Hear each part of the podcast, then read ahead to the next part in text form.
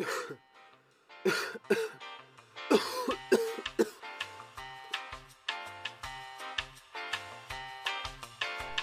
da Caverna do Espaço está começando mais um episódio de Sapcast. Eu sou o Sérgio Mates, falando diretamente de Londrina, no Paraná. E hoje o episódio está muito especial, galera. E eu digo mais, não tá só especial, como esse é um dos episódios mais importantes que já fizemos até o momento, por conta da responsabilidade que as informações que iremos trazer hoje carregam. Hoje o episódio será dedicado a destrinchar a Covid-19 e para abordar esse tema delicado que é cercado de muita informação, tanto conflitante e infelizmente também informação falsas, as famosas fake news. Temos aqui hoje duas convidadas muito especiais do Laboratório de Investigação Pulmonar da Universidade Federal do Rio de Janeiro.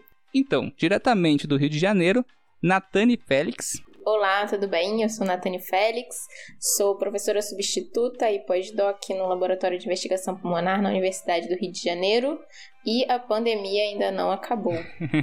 Exatamente. E também Caroline Miller. Olá, pessoal. Bom, eu sou bióloga, mestre em biofísica. Atualmente estou fazendo doutorado na UFRJ em fisiologia.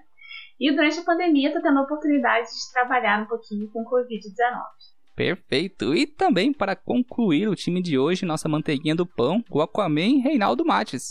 É, oi galera, e essas apresentações e todos esses currículos foram de tirar o fôlego. Nossa. e até minha linha de pensamento. Você viu? Você viu? Não, hoje, hoje é episódio de responsa, porque aqui o, currículo das meninas é um currículo pesado. Isso aí, girl power. Kill Power, Kill Power. Aliás, uma das propostas do Sapcast é sempre estar trazendo aí mulheres na ciência, porque a gente apoia mulheres do podcast, que é muito legal. E a gente agradece muito. Isso aí. Representatividade. Então vamos aos recadinhos rapidinho, a gente já volta.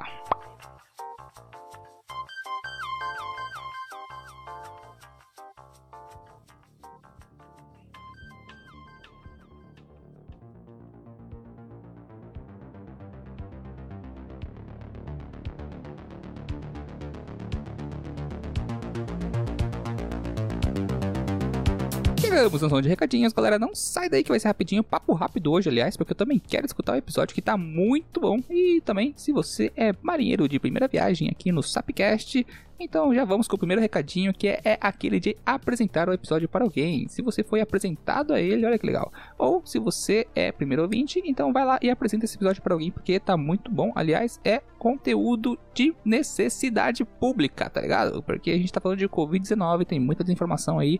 E esse episódio tá muito completinho, tá muito bom com essas meninas extraordinárias.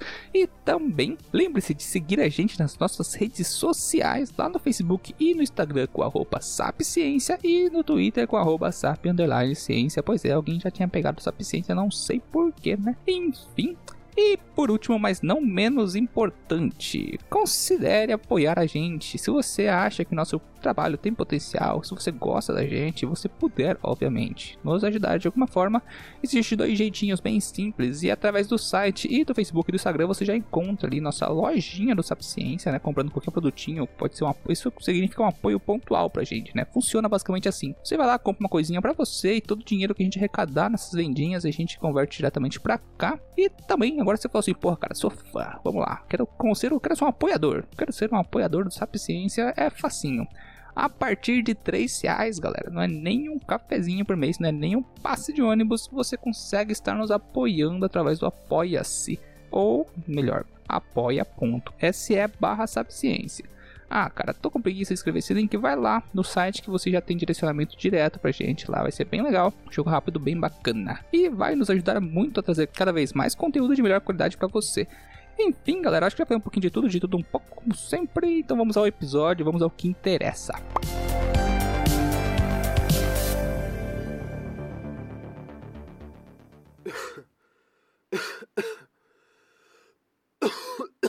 Voltando dos recadinhos com esse time de peso. E antes da gente dar início ao cast, de fato, então, então meninas, vamos aí falar um pouquinho do LIP, né, que é o Laboratório de Investigação Pulmonar, e também falar um pouquinho da UFRJ para a gente saber como é que funciona tudo por lá. Então, o Laboratório de Investigação Pulmonar, ele está localizado né, no Instituto de Biofísica Carlos Chagas Filho, na UFRJ, no campus Fundão. E a gente é um grupo que trabalha com fisiologia respiratória, visando aí estudar o sistema respiratório, o funcionamento do sistema respiratório, interação com outros órgãos e sistemas, as doenças pulmonares nesse contexto, né, obviamente, os mecanismos das doenças e os tratamentos das doenças. Dentre esses tratamentos, a gente tem linhas de pesquisa com célula, tronco e derivados, com tratamento farmacológico e com ventilação mecânica, que também é um tratamento de suporte nas doenças pulmonares.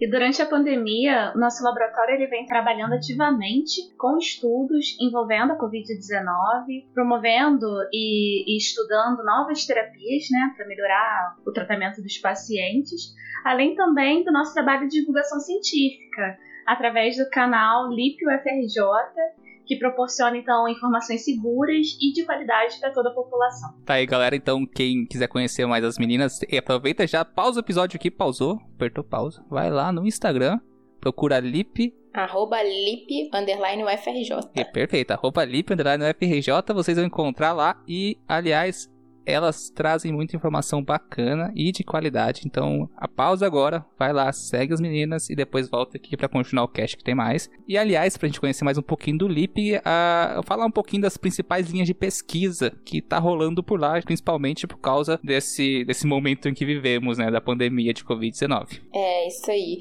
A gente já trabalha muito tempo com doenças crônicas pulmonares, né? A gente estuda bastante os mecanismos de, de doenças, a gente estuda estuda muito o funcionamento, né? A gente é um laboratório principalmente de fisiologia e a gente estuda também é, as doenças crônicas, como asma, enfisema pulmonar, fibrose, hipertensão pulmonar.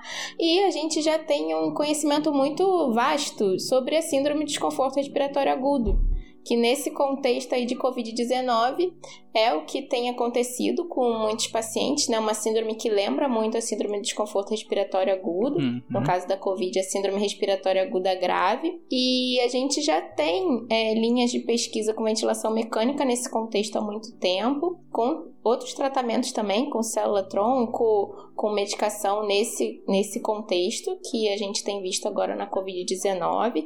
Temos também é, linhas de pesquisa de doenças como o AVE, né, o acidente vascular encefálico, que alteram a morbidade do paciente, o tempo que ele fica em CTI acaba precisando de ventilação mecânica, propensão à pneumonia, e que também é uma das coisas que a gente tem visto acontecer nos pacientes mais graves com Covid-19. E apesar da gente ter essas linhas de, de pesquisa experimentais, a gente agora também está envolvido nas revisões de literatura da Covid-19, com a nossa expertise em, em ciência em, em, pulmão, e temos visto as interações do pulmão e do, dos outros órgãos afetados também na literatura.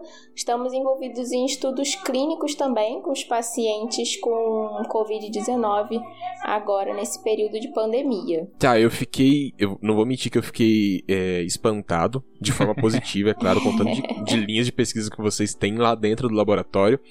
E eu fico com uma dúvida, vocês têm mais ou menos uma média, assim, uma noção, meio que por cima, de quantas pessoas estão envolvidas diretamente com o laboratório hoje em dia? Então, é, esse número exato eu não sei, mas são por volta de 60 pessoas, envolvendo desde os alunos de iniciação científica até os professores. Nós somos liderados pela professora Patrícia Rocco, que é a nossa chefe, e professora titular, né? Temos mais três professores adjuntos e eu que sou professora substituta. Temos pós-docs, doutorandos, mestrandos, estagiários, né? Pré-pós-graduação e alunos de iniciação científica, todos muito engajados com pesquisa e com tudo que a gente vem desenvolvendo. Isso é sensacional. E, assim, um pouco do, fun do funcionamento do laboratório. As linhas de pesquisas, elas são, é, por exemplo, existem pessoas que, de certa forma, elas é, trabalham em mais de uma, de uma linha de pesquisa, ou geralmente, tipo, um grupo, determinado grupo vai trabalhar somente com, com uma linha, eu tem uma alternância dentro do pessoal? O que a gente tem no nosso grupo é uma interconexão mesmo, então a gente compartilha muito entre os grupos de pesquisa, a gente entre os nossos grupos, né, cada um tem a sua especialidade, mas a gente compartilha muito em trabalhos em comum que torna os trabalhos ainda mais ricos. É, por exemplo, uh, assim, um exemplo mais prático, né? A Carol, ela, ela trabalha mais com a parte molecular de células e vesículas extracelulares, e eu trabalho muito com ventilação mecânica, né? Ventilação mecânica, as doenças um pouco mais macro. Mas a gente tem linhas de pesquisa que associam os dois, e a gente, principalmente, é, a gente tem linhas de pesquisa de, das duas coisas com uma só doença e a gente acaba se unindo muito nas revisões. Conforme a gente vai revisar uma determinada doença, a gente une os conhecimentos ali, a união dos nossos poderes para melhorar o entendimento da doença. É tipo o Capitão Planeta do, da... é. das doenças respiratórias, né? É, não, é, é, como acontece nas universidades, a gente tem seus laboratórios e suas linhas de pesquisas, mas para no amplo espectro, assim, para você parar pra observar, é uma teia. Todo mundo é meio codependente, acaba trabalhando um pouquinho de tudo um pouco, e sempre vão ter aquelas pessoas que vão ser especialistas em uma área, né, mais aprofundadas em uma área, e também vão depender dos outros pesquisadores para obter informação, analisar dados e também compilar tudo isso. Exatamente. E desenvolver um trabalho bacana, né? E a gente sempre tem, agora a gente já até retornou isso por online, né, porque é claro que a gente não vai colocar todas as pessoas dentro de uma sala nesse contexto, mas a gente tem reuniões semanais, e aí as pessoas podem é, e aí todo mundo participe, participa, então todos têm, uh, conhecem o projeto um do outro, conhecem as linhas de pesquisa que cada um trabalha, são capazes de opinar também nas linhas de pesquisa um do outro. Uma coisa que tá rolando muito ultimamente agora são essas as videoconferências, né? Parece que tem mais reunião agora do que tinha antes. Muito mais. Impressionante. Muito mais, exatamente. O pessoal tomou gosto, né? Por, por fazer reunião. Agora de casa os dias tem 48 Nossa, horas. Cara, né? que é uma loucura. Nem fala. Certo. Então, agora vamos colocar o pezinho aí no terreno que acidentado que é o coronavírus, né? Porque a gente chega ali, não é um terreno conhecido no seu todo, a gente tá descobrindo um pouquinho mais a cada dia. E então, para começar a falar do coronavírus, primeiro eu quero saber o que são os coronavírus. Pois é, há pouco tempo, né, a gente está mais familiarizado com o termo coronavírus, mas coronavírus propriamente, o primeiro coronavírus, ele foi isolado há muito tempo atrás, lá em 1937. E aí, desde então, muitos outros vêm sendo descritos, né, e os coronavírus compõem uma grande família de vírus que tem em comum, eles são formados por uma fita simples de RNA que é envolto por um envelope com espículas de proteínas, né? Que dá essa aparência de coroa, e aí por isso coronavírus, porque ele tem esse aspecto de coroa é, quando a gente vê através das microscopias. E aí, como todo vírus, os coronavírus eles precisam invadir as células, seja uma célula animal, seja uma célula de uma pessoa, para conseguir sobreviver e poder se multiplicar. É, tem uma questão para jogar na mesa aqui, hein? Quero saber a opinião de vocês. Vírus são seres vivos ou não são? Olha só, isso é uma grande discussão, né? Pois é, olha porque só. é, é, complicado, é complicado porque isso divide né, a comunidade científica. Eu, particularmente, não acredito que os vírus são seres vivos, porque eles precisam necessariamente de ter um todo o maquinário, né, propriamente dito, para se reproduzir. Então, o vírus sozinho ele não, não consegue. Então ele precisa invadir uma célula para que ele possa então se replicar e que é a função dele, né? E acaba com isso causando doenças em paralelo. Terreno tortuoso, né? Porque a gente cai no que é, é. vida. É. Mas, mas é, eu também concordo com a Carol. Ele não tem metabolismo próprio, precisa de um outro, de um, de um maquinário que ele não possui para se multiplicar e para se para viver, né? Pra sim adquirir vida, eu acho que também não é um ser vivo. Eu já vi muita teoria sobre lá, os dois lados do, do coronavírus, do, do é. que ser vírus, uhum. né? Não do uhum. coronavírus, mas vírus em geral. É, um contraponto agora um, o, o, do contra aqui das meninas, hein? Ótimo. É, eu tava vendo uma teoria bem bacana, que é só um fator de curiosidade pro cast, galera. Que por ser vírus serem seres parasitários, né? Eles precisam parasitar um organismo para poder existir e se multiplicar. Assim como outros parasitas que tem no, na natureza, os parasitas acabam perdendo estruturas do corpo para se adaptar ao seu hospedeiro, né? Uhum. E tem uma teoria bem bacana que eu acabei vendo que fizeram mapeamento genético dos vírus lá que existe a hipótese né? Não é nada comprovado que vírus eram semelhantes a arqueias e acabaram perdendo suas estruturas para simplificar, justamente como acontece com outros parasitas, mas é só uma questão de curiosidade aqui pra gente jogar na mesa. Legal, e, e, antes que os haters cheguem, eu vou falar por mim, eu posso falar a Carol também. É, a gente é especialista em doenças pulmonares, a gente não é especialista em sim, vírus. Sim. É, então, verdade. assim, tudo que a gente sabe de vírus a gente aprendeu com a pandemia. então foi uma opinião. O, o vírus, mas é isso mesmo, o vírus é um, um terreno muito sinistro, assim, pode se falar, porque não existe um consenso científico Sim. geral do que ele é. Exato, que divide opiniões completamente, muitas né? opiniões. E cada campo ainda se Sim. divide em outros campos menores para tentar explicar o que acontece. É uma loucura. Mas o curioso do coronavírus aí é esse envelope de com espículas de proteínas que, apesar de ser um dos fatores que promovem ele ser um, um, um agente muito infeccioso, né? Também é o que ajuda Uhum. a gente a combater ele, que é só a Uhum. bolinha de gordura que é facilmente destruída, evitando que ele infecte a gente. Exato. Que bom que o, que o sabão Sim. funciona, né? Graças a Sabãozinho, Deus. álcool em gel, esfregou a mão, tá tudo ok. Isso aí. Mas é isso aí, agora que a gente já sabe o que são os coronavírus, também sabemos que o vírus da pandemia atual não é a primeira doença causada pelo vírus da família do coronavírus e pegando o histórico rápido aí do que já aconteceu e o que já rolou no mundo relacionado às outras doenças com origem da família dos vírus do coronavírus. Então, o que, que a gente tem relacionado a epidemias, coronavírus no mundo? Historicamente, nós tivemos duas epidemias de coronavírus. Uma foi em 2002, né, conhecida como SARS, e uma em 2012, conhecida como MERS. E aí, essas duas epidemias foram epidemias de síndrome respiratória aguda grave, que apesar de terem atingido diversos lugares, não chegaram a ter uma ampla distribuição mundial. Então, elas não chegaram a ser é, classificadas como pandemias, mesmo tendo né, um número de mortes significativo, mas não, não foi como que a gente está verificando hoje em dia realmente. É, o que é interessante a gente dizer é que depois da primeira pandemia, Correção rápida, gente. Primeira epidemia. vários estudos descreveram a possibilidade, na verdade, o potencial dos coronavírus em causar uma pandemia.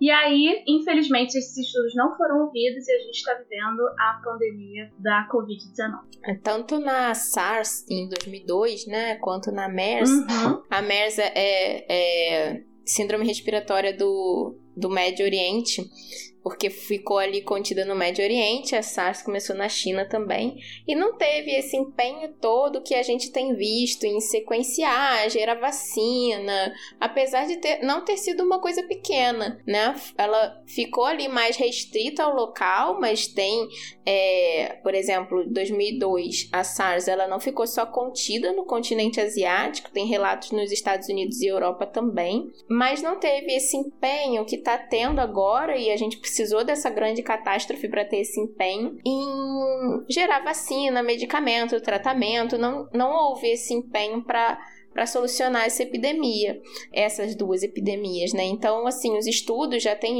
um estudo de 2007 que até circulou bastante entre os acadêmicos no início da pandemia, que ele já dizia que a epidemia de 2003, 2002, 2003 poderia se tornar uma pandemia, que os coronavírus tinham muito potencial para gerar uma pandemia, principalmente por não ter havido essa, esse interesse em conhecê-los melhor na Sim, época. sim, se eu não me engano, a, a SARS de 2002, né, teve origem em morcegos e a MERS, eu acho que foi camelos, foi, came, foi camelos, né? Isso.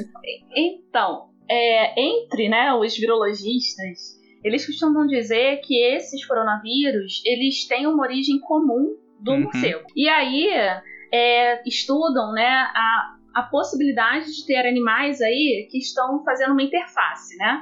Entre o morcego e o ser humano. Então, teve o caso dos camelos, dromedários e potencialmente, não é, Natane? Potencialmente Isso. esse de agora veio direto do morcego, propriamente É, dito. tem Então, uma, uma linha de pesquisa também que veio do pangolim, né? Que é um. Isso.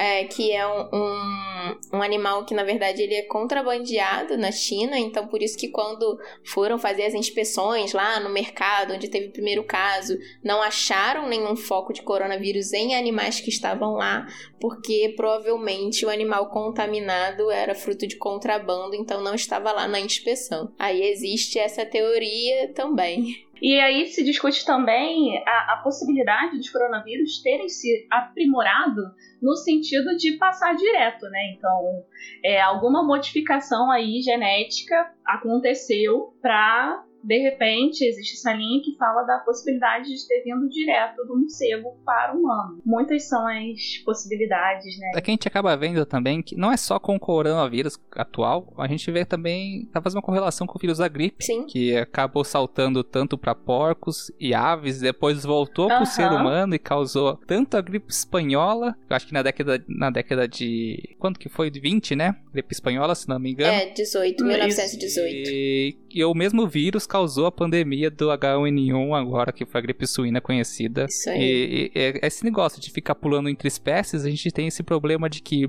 um vírus que às vezes não é não é o caso do coronavírus aqui, mas pode ser no futuro esse mesmo vírus que acontece variações dele e acabar se tornando mais ou menos é, virulento a ponto de aumentar a mortalidade ou a infectabilidade do, do, do patógeno em relação ao seu hospedeiro. Exatamente. Porque essas mutações, elas são ao acaso, né? Uhum. E aí, nessa brincadeira de passar de um indivíduo pro outro, seja animal, seja uma pessoa, acaba carregando um pedacinho, né? Ali pode, porventura, carregar um pedacinho do DNA.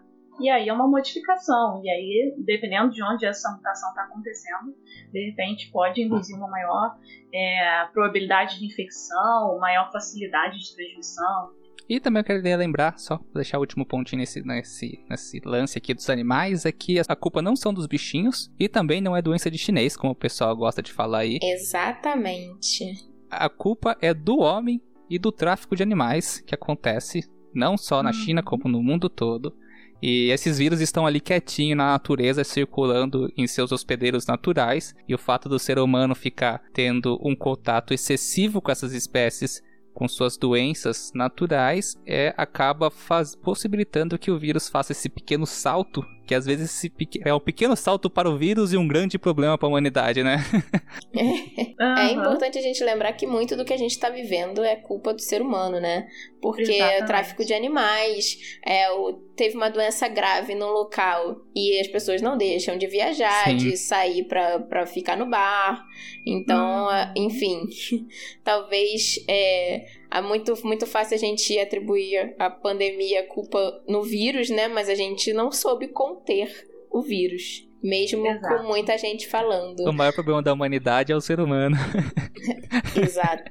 É, eu, eu- um, um argumento que eu sempre uso com relação a isso, que o Sérgio falou do vírus chinês e tudo mais. Até mesmo aqui no Brasil, de vez em quando, você tem alguns pequenos surtos com algumas queridas pessoas que gostam de comer tatu, Aham. né? Uhum. E, e você tem alguns, alguns problemas que são um pouco mais contidos, porque não é, tão, não é um problema tão infeccioso. Se eu não me engano, você só é, é contaminado se você tiver contato direto com a carne do animal. É, pode me corrigir se eu estiver errado, porque esse é um dado que eu não tenho certeza. Só que é, é aquela questão, né? Deu, entre aspas, o azar de acabar sendo lá e de acabar por, por ser um país extremamente populoso, então você tem uma densidade Uhum. populacional muito grande, então Uhum. você tem um risco extremamente aumentado, porém poderia ter acontecido em qualquer outro lugar do mundo, como já aconteceu em outros momentos. Se eu não me engano, um problema que a gente teve com agente infeccioso aqui no Brasil, que o rei atestou do tatu, foi o lance da lepra, né? Que rolou lá Uhum. no centro-oeste do país. Que o pessoal comia tatu e Uhum. acabou sendo infectado por, pelo, pela bactéria. Lepra é uma bactéria que, que causa, né? Não é lepra, é É é a micobactéria. hanseníase, né? Lepra é um nome feio pra se falar e também não é nem o modo correto de se, se, É, se referir à doença hanseníase. E foi uma bactéria que acabaram contraindo do tatu. E, aliás, foi o ser humano que passou por tatu no começo da história. Coitado, enfim. Vamos voltar pra coronavírus. É, pois é.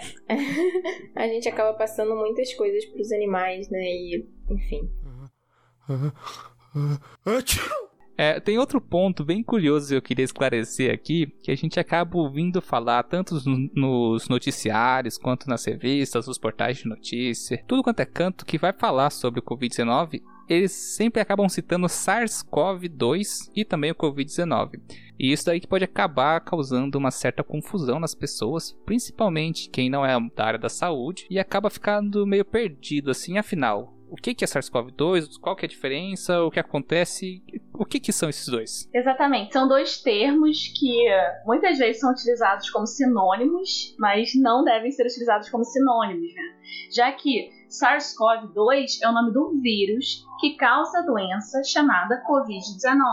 Então, Covid-19 é a doença que tem como agente etiológico o SARS-CoV-2 né? O, ou a gente pode falar SARS-CoV-2, ou a gente pode falar novo coronavírus também. Isso, ele era chamado de novo coronavírus. A gente ainda usa muito novo coronavírus, né? O primeiro nome dele foi nCoV-19, e aí depois que sequenciaram, isolaram o vírus, eles viram que é muito parecido com o que causou a primeira epidemia, chamada de SARS, né?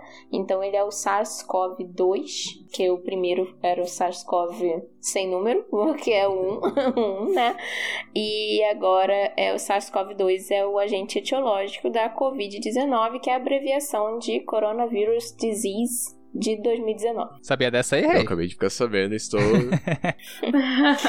aí a gente vê muito a vacina contra o Covid-19, o tratamento do Covid-19. Então é a vacina contra o SARS-CoV-2, o tratamento é contra a Covid-19. Então um vai se referir ao agente infeccioso, o outro vai se referir à doença que ele causa. Exato.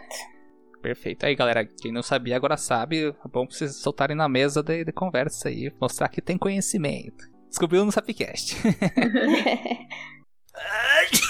certo, né, galera? Então agora a gente vai acabar entrando num campo que parece um pouco chato para os ouvintes, porque a gente acaba vendo isso em toda parte, tanto nos noticiários no YouTube, com Atila no Twitter, mas enfim, que é a parte que a gente vai falar do Covid-19, que é, é muito importante a gente trazer aqui também, não só deixar o que o povo já sabe, mas a gente revisar toda essa parte, que afinal, como é que acontece da pessoa ser infectada pelo Covid-19, porque a gente vive escutando que o vírus está tá no ar, o vírus está na superfície das coisas, falar sobre carga viral, mas quando que a pessoa ela passa de teve o contato com o vírus para foi infectada pelo vírus? Então, é importante a gente ressaltar isso, falar quantas vezes a gente disser tantas vezes serão necessárias, né? O óbvio tem que ser dito.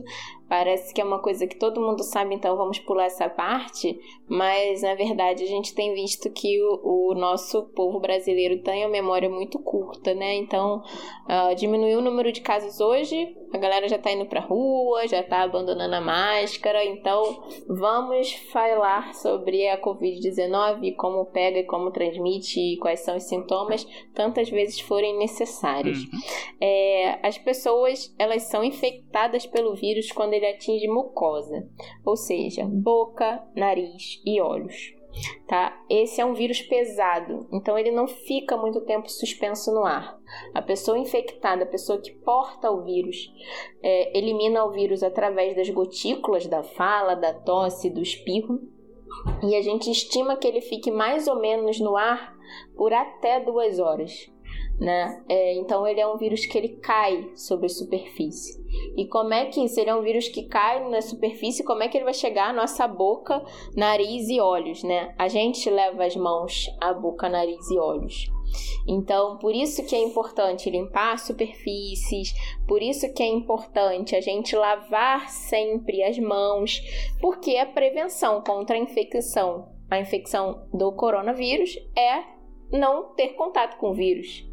Então a gente só vai conseguir não é, não se infectar se a gente diminuir a circulação do vírus. Então, quanto menos por que, que a gente fala sobre não sair na rua? Porque quando a gente sai na rua e porta o vírus, uh, existem os portadores que ainda não manifestaram sintoma, a gente acaba eliminando o vírus, é, a gente acaba pegando nas coisas que outras pessoas podem ter o vírus. E Uh, não só levar o vírus até o nosso rosto, olhos, nariz e boca, mas levar o vírus até outras superfícies e acabar é, transmitindo para outras pessoas. Então, por isso que a gente fala tanto em higienizar superfícies, por isso que a gente fala tanto em higienizar as mãos. E a gente falou aqui no começo, é, felizmente, esse é um vírus que a capa dele é solúvel com água e sabão. Então, a água e sabão funcionam muito bem.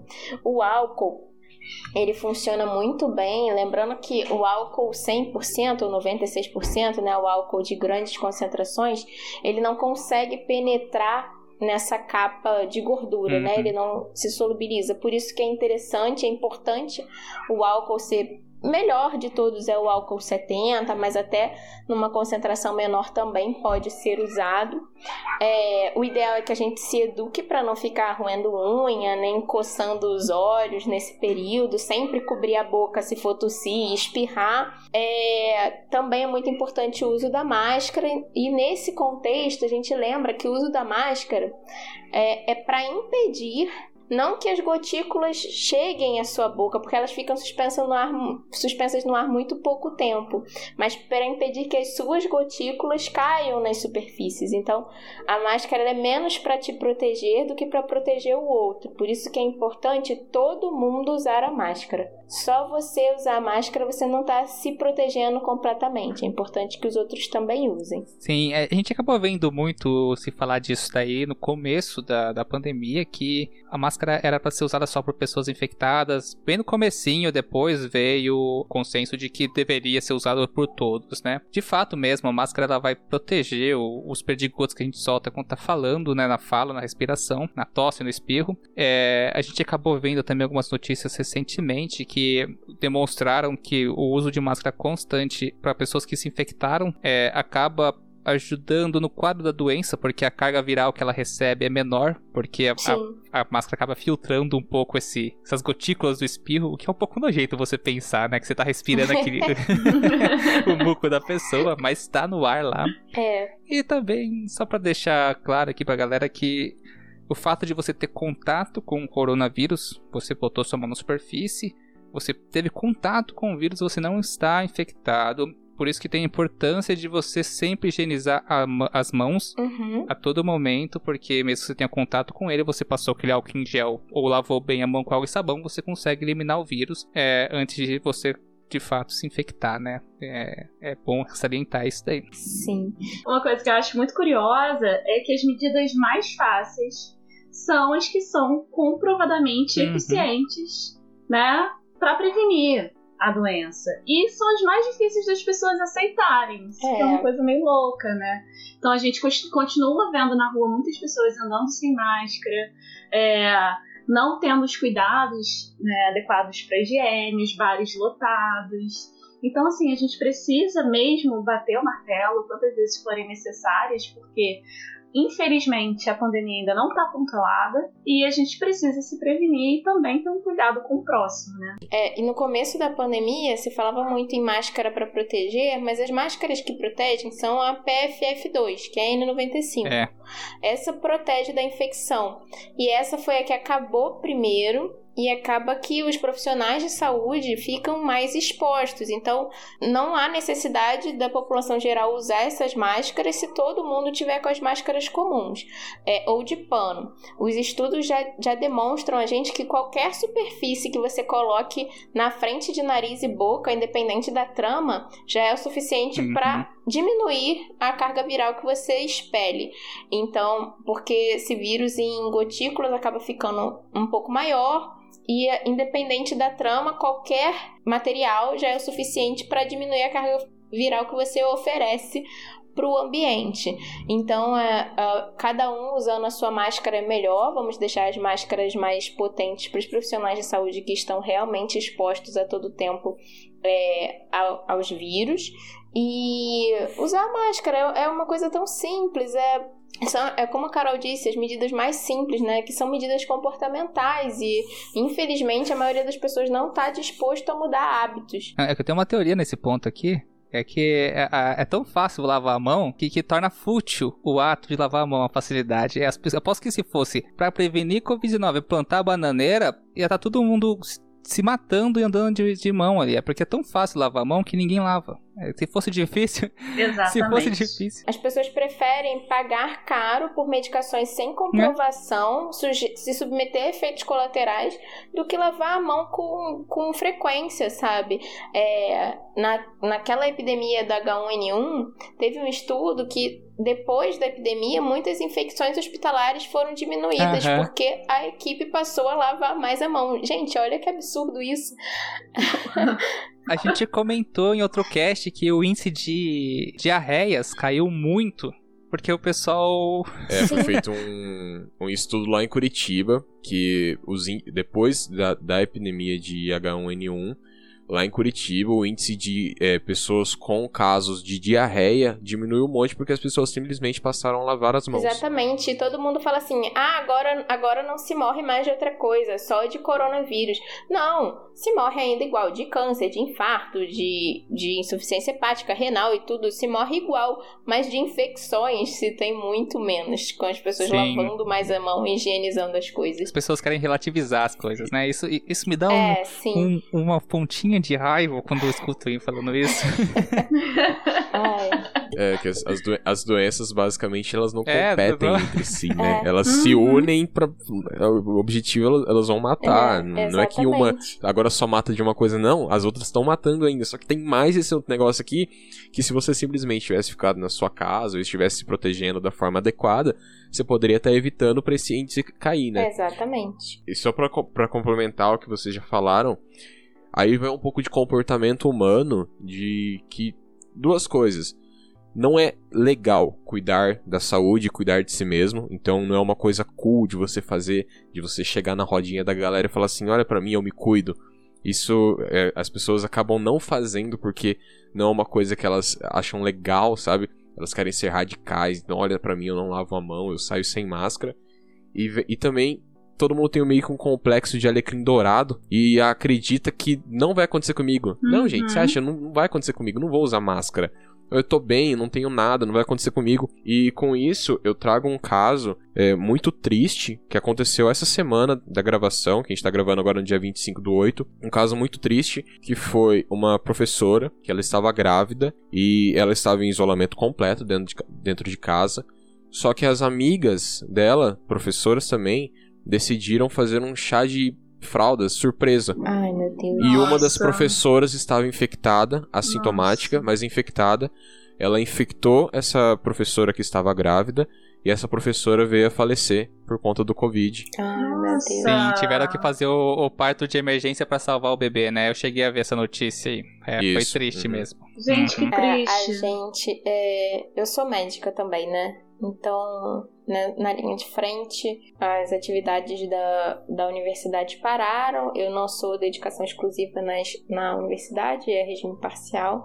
Então, eu atuei mais como médica no início da pandemia.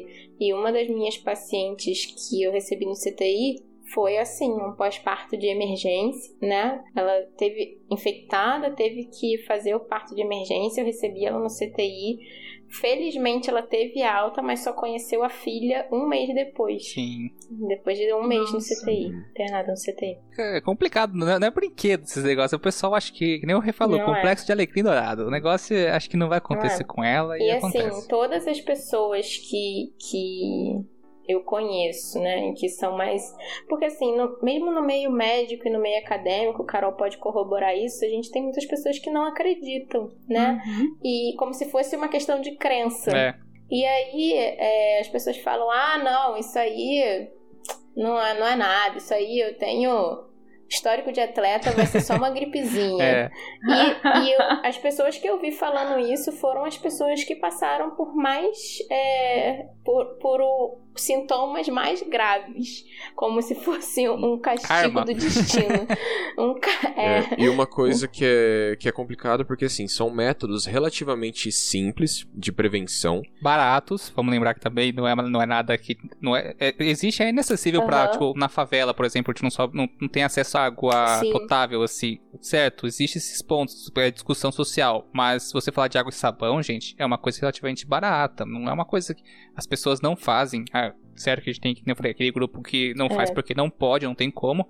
Mas a grande maioria não faz porque é teimosia mesmo. Exatamente. É, e só pra eu concluir a minha história, pra não parecer que uma cientista tá falando de karma aqui, essas pessoas e, e as pessoas ouvintes acharem que basta a força do pensamento positivo pra não se É, infectar. física, física não quântica. é isso, é porque é, é porque essas pessoas que é- duvidam da doença se protegem menos Uhum. e acabam ficando mais expostas, Sim, né? sim. Então por isso elas foram submetidas a uma carga viral maior e tiveram sintomas mais graves. Sim. É causa e razão, né? É- é- A pessoa É. buscou e achou o que tava procurando. Exato, exatamente. É, mas eu acho que só pra complementar esse tópico, é basicamente com métodos relativamente simples, você consegue é, cuidar da sua vida, cuidar da vida do outro. Uhum. E, e assim, ah, mas eu tive, não deu nada, ou... corona- é, eu acho que a gente vai comentar mais sobre isso lá pra frente, então eu não, não vou cor- cortar o nosso caminho ainda, mas não é só o óbito que pode acabar acontecendo com o coronavírus. Uhum. Você... mui- Existem outras sequelas que são tão ruins quanto é, a pessoa vir a falecer, então... Se proteja É. e proteja os outros. Esse é um gancho muito importante que você puxou, Rei, porque é, é- é interessante a gente falar sobre isso, sobre os sintomas em que as pessoas infectadas vão acabar trazendo, demonstrando, né, quando infectadas pelo SARS-CoV-2. Então, a gente pode falar agora um pouquinho dos sintomas, em que essas, os sintomas comuns que as pessoas acabam demonstrando, e também é, tem esses sintomas incomuns, né, que a gente acaba vendo uma notícia Uhum. aqui e ali que são associados a, a doença, mas não são associados a todos os infectados, né? Que são aqueles sintomas específicos para, em alguns casos, muito específicos também. É, então, o, o- a síndrome causada pelo coronavírus, né, pelo SARS-CoV-2, a gente já sabe que ela não é só respiratória. A gente já sabe que esse é um, um vírus, tanto que a nossa chefe, em conjunto com um grupo italiano, até publicou um artigo sugerindo que o nome do vírus fosse MODS-CoV-2, de Multiple Organs Disease Syndrome, Uhum. porque você tem ali a ação de a, a, a falha, a falência e a, o dano de muitos órgãos, principalmente no pulmão, porque o pulmão é um órgão muito vascularizado. A gente tem é bom lembrar que as lesões causadas não são por ação direta do vírus, mas principalmente pelo nosso corpo tentando combatê-lo, né? Então é, é literalmente uma guerra onde não morre só só soldados de um lado da trincheira. Uhum. Então a gente sofre com os danos dessa guerra. Então, mas basicamente os, os sintomas são muito parecidos realmente com de uma gripe. A maioria das pessoas tem tosse, tem febre, tem dor no corpo, dor de cabeça. Sintomas que têm é, sido muito clássicos, mas que podem existir ou não, é a ausência de olfato e de paladar. Muitos pacientes têm relatado isso. E aí, nessa, nessa evolução da doença, com muita, muita bomba sendo disparada de um lado e do outro, pode evoluir para formas mais graves, né? As formas mais graves podem levar à insuficiência respiratória. A insuficiência respiratória é súbita e grave. Ah, existe também a lesão hepática. O vírus tem muito dessa agressão vascular, né? Tanto a reação nossa como o vírus, uma agressão vascular. Então, órgãos que são mais vascularizados e por coincidência os mais vascularizados são os mais nobres, vamos dizer assim, então inclui o pulmão, é, coração, cérebro, fígado e rins são os que mais sofrem nesse contexto.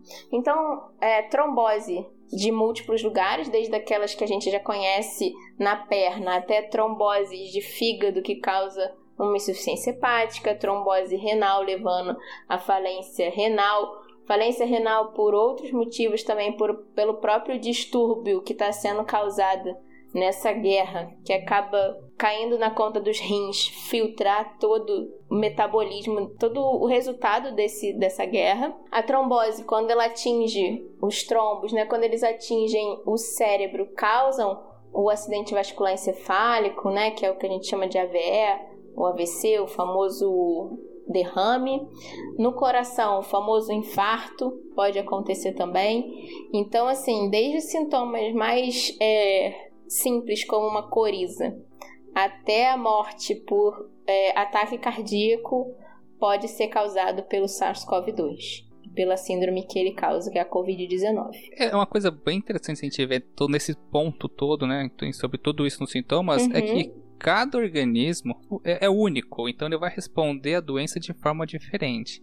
E outro negócio interessante que você falou aí é que às vezes não é o próprio vírus que causa o sintoma, o problema, mas sim o corpo tentando combater o vírus. É como a gente usar granadas numa luta de espada, por exemplo, né? Os dois lados vai ser atingido. Exato. E, e eu acho muito interessante esse ponto que do sobre o, a trombose. É, a gente vê o, em algumas notícias que os casos de, do espessamento do sangue, né, tanto que alguns tratamentos eles acabam utilizando anticoagulantes quando a pessoa está entubada uhum. para garantir que o, o, de reduzir o espessamento do sangue, eu não sei o nome técnico para isso. É, também é uma coisa que foi que eu lembro bem no comecinho, eu não sei se foi se confirmado, mas foi especulado bem no comecinho da pandemia, quando nem tinha chegado no Brasil ainda, que pela baixa é, morte em jovens, né, que tinha era mais associada a pessoas mais velhas, mas quando associados a jovens na faixa dos 20, 30 anos, é, a morte de pessoas infectadas com, com coronavírus quando jovens era associado a tromboses e, a, uhum. e, no caso AVC, né, que a pessoa tinha um acidente vascular cerebral. Sim. E era associado ao especiamento do sangue causado pela infecção do coronavírus. Então não é só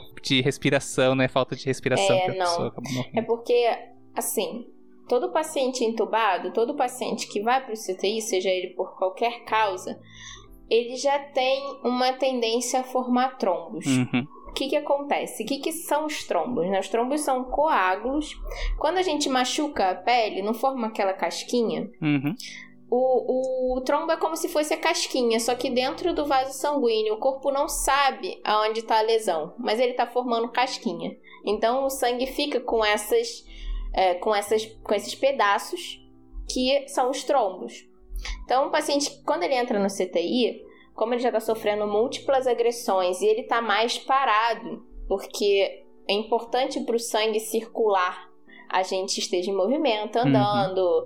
senta, levanta, deita. Esse movimento é importante para o sangue circular. Então, quando ele está mais parado e sofrendo agressões diversas, até por ele já está no CTI, ele já tem agressões diversas, é, a gente sempre faz uma anticoagulação, que é a gente administra medicamentos para que essa cadeia de formação da casquinha ela diminua. Então, só que geralmente isso é feito de forma profilática, né, para evitar que as casquinhas se formem.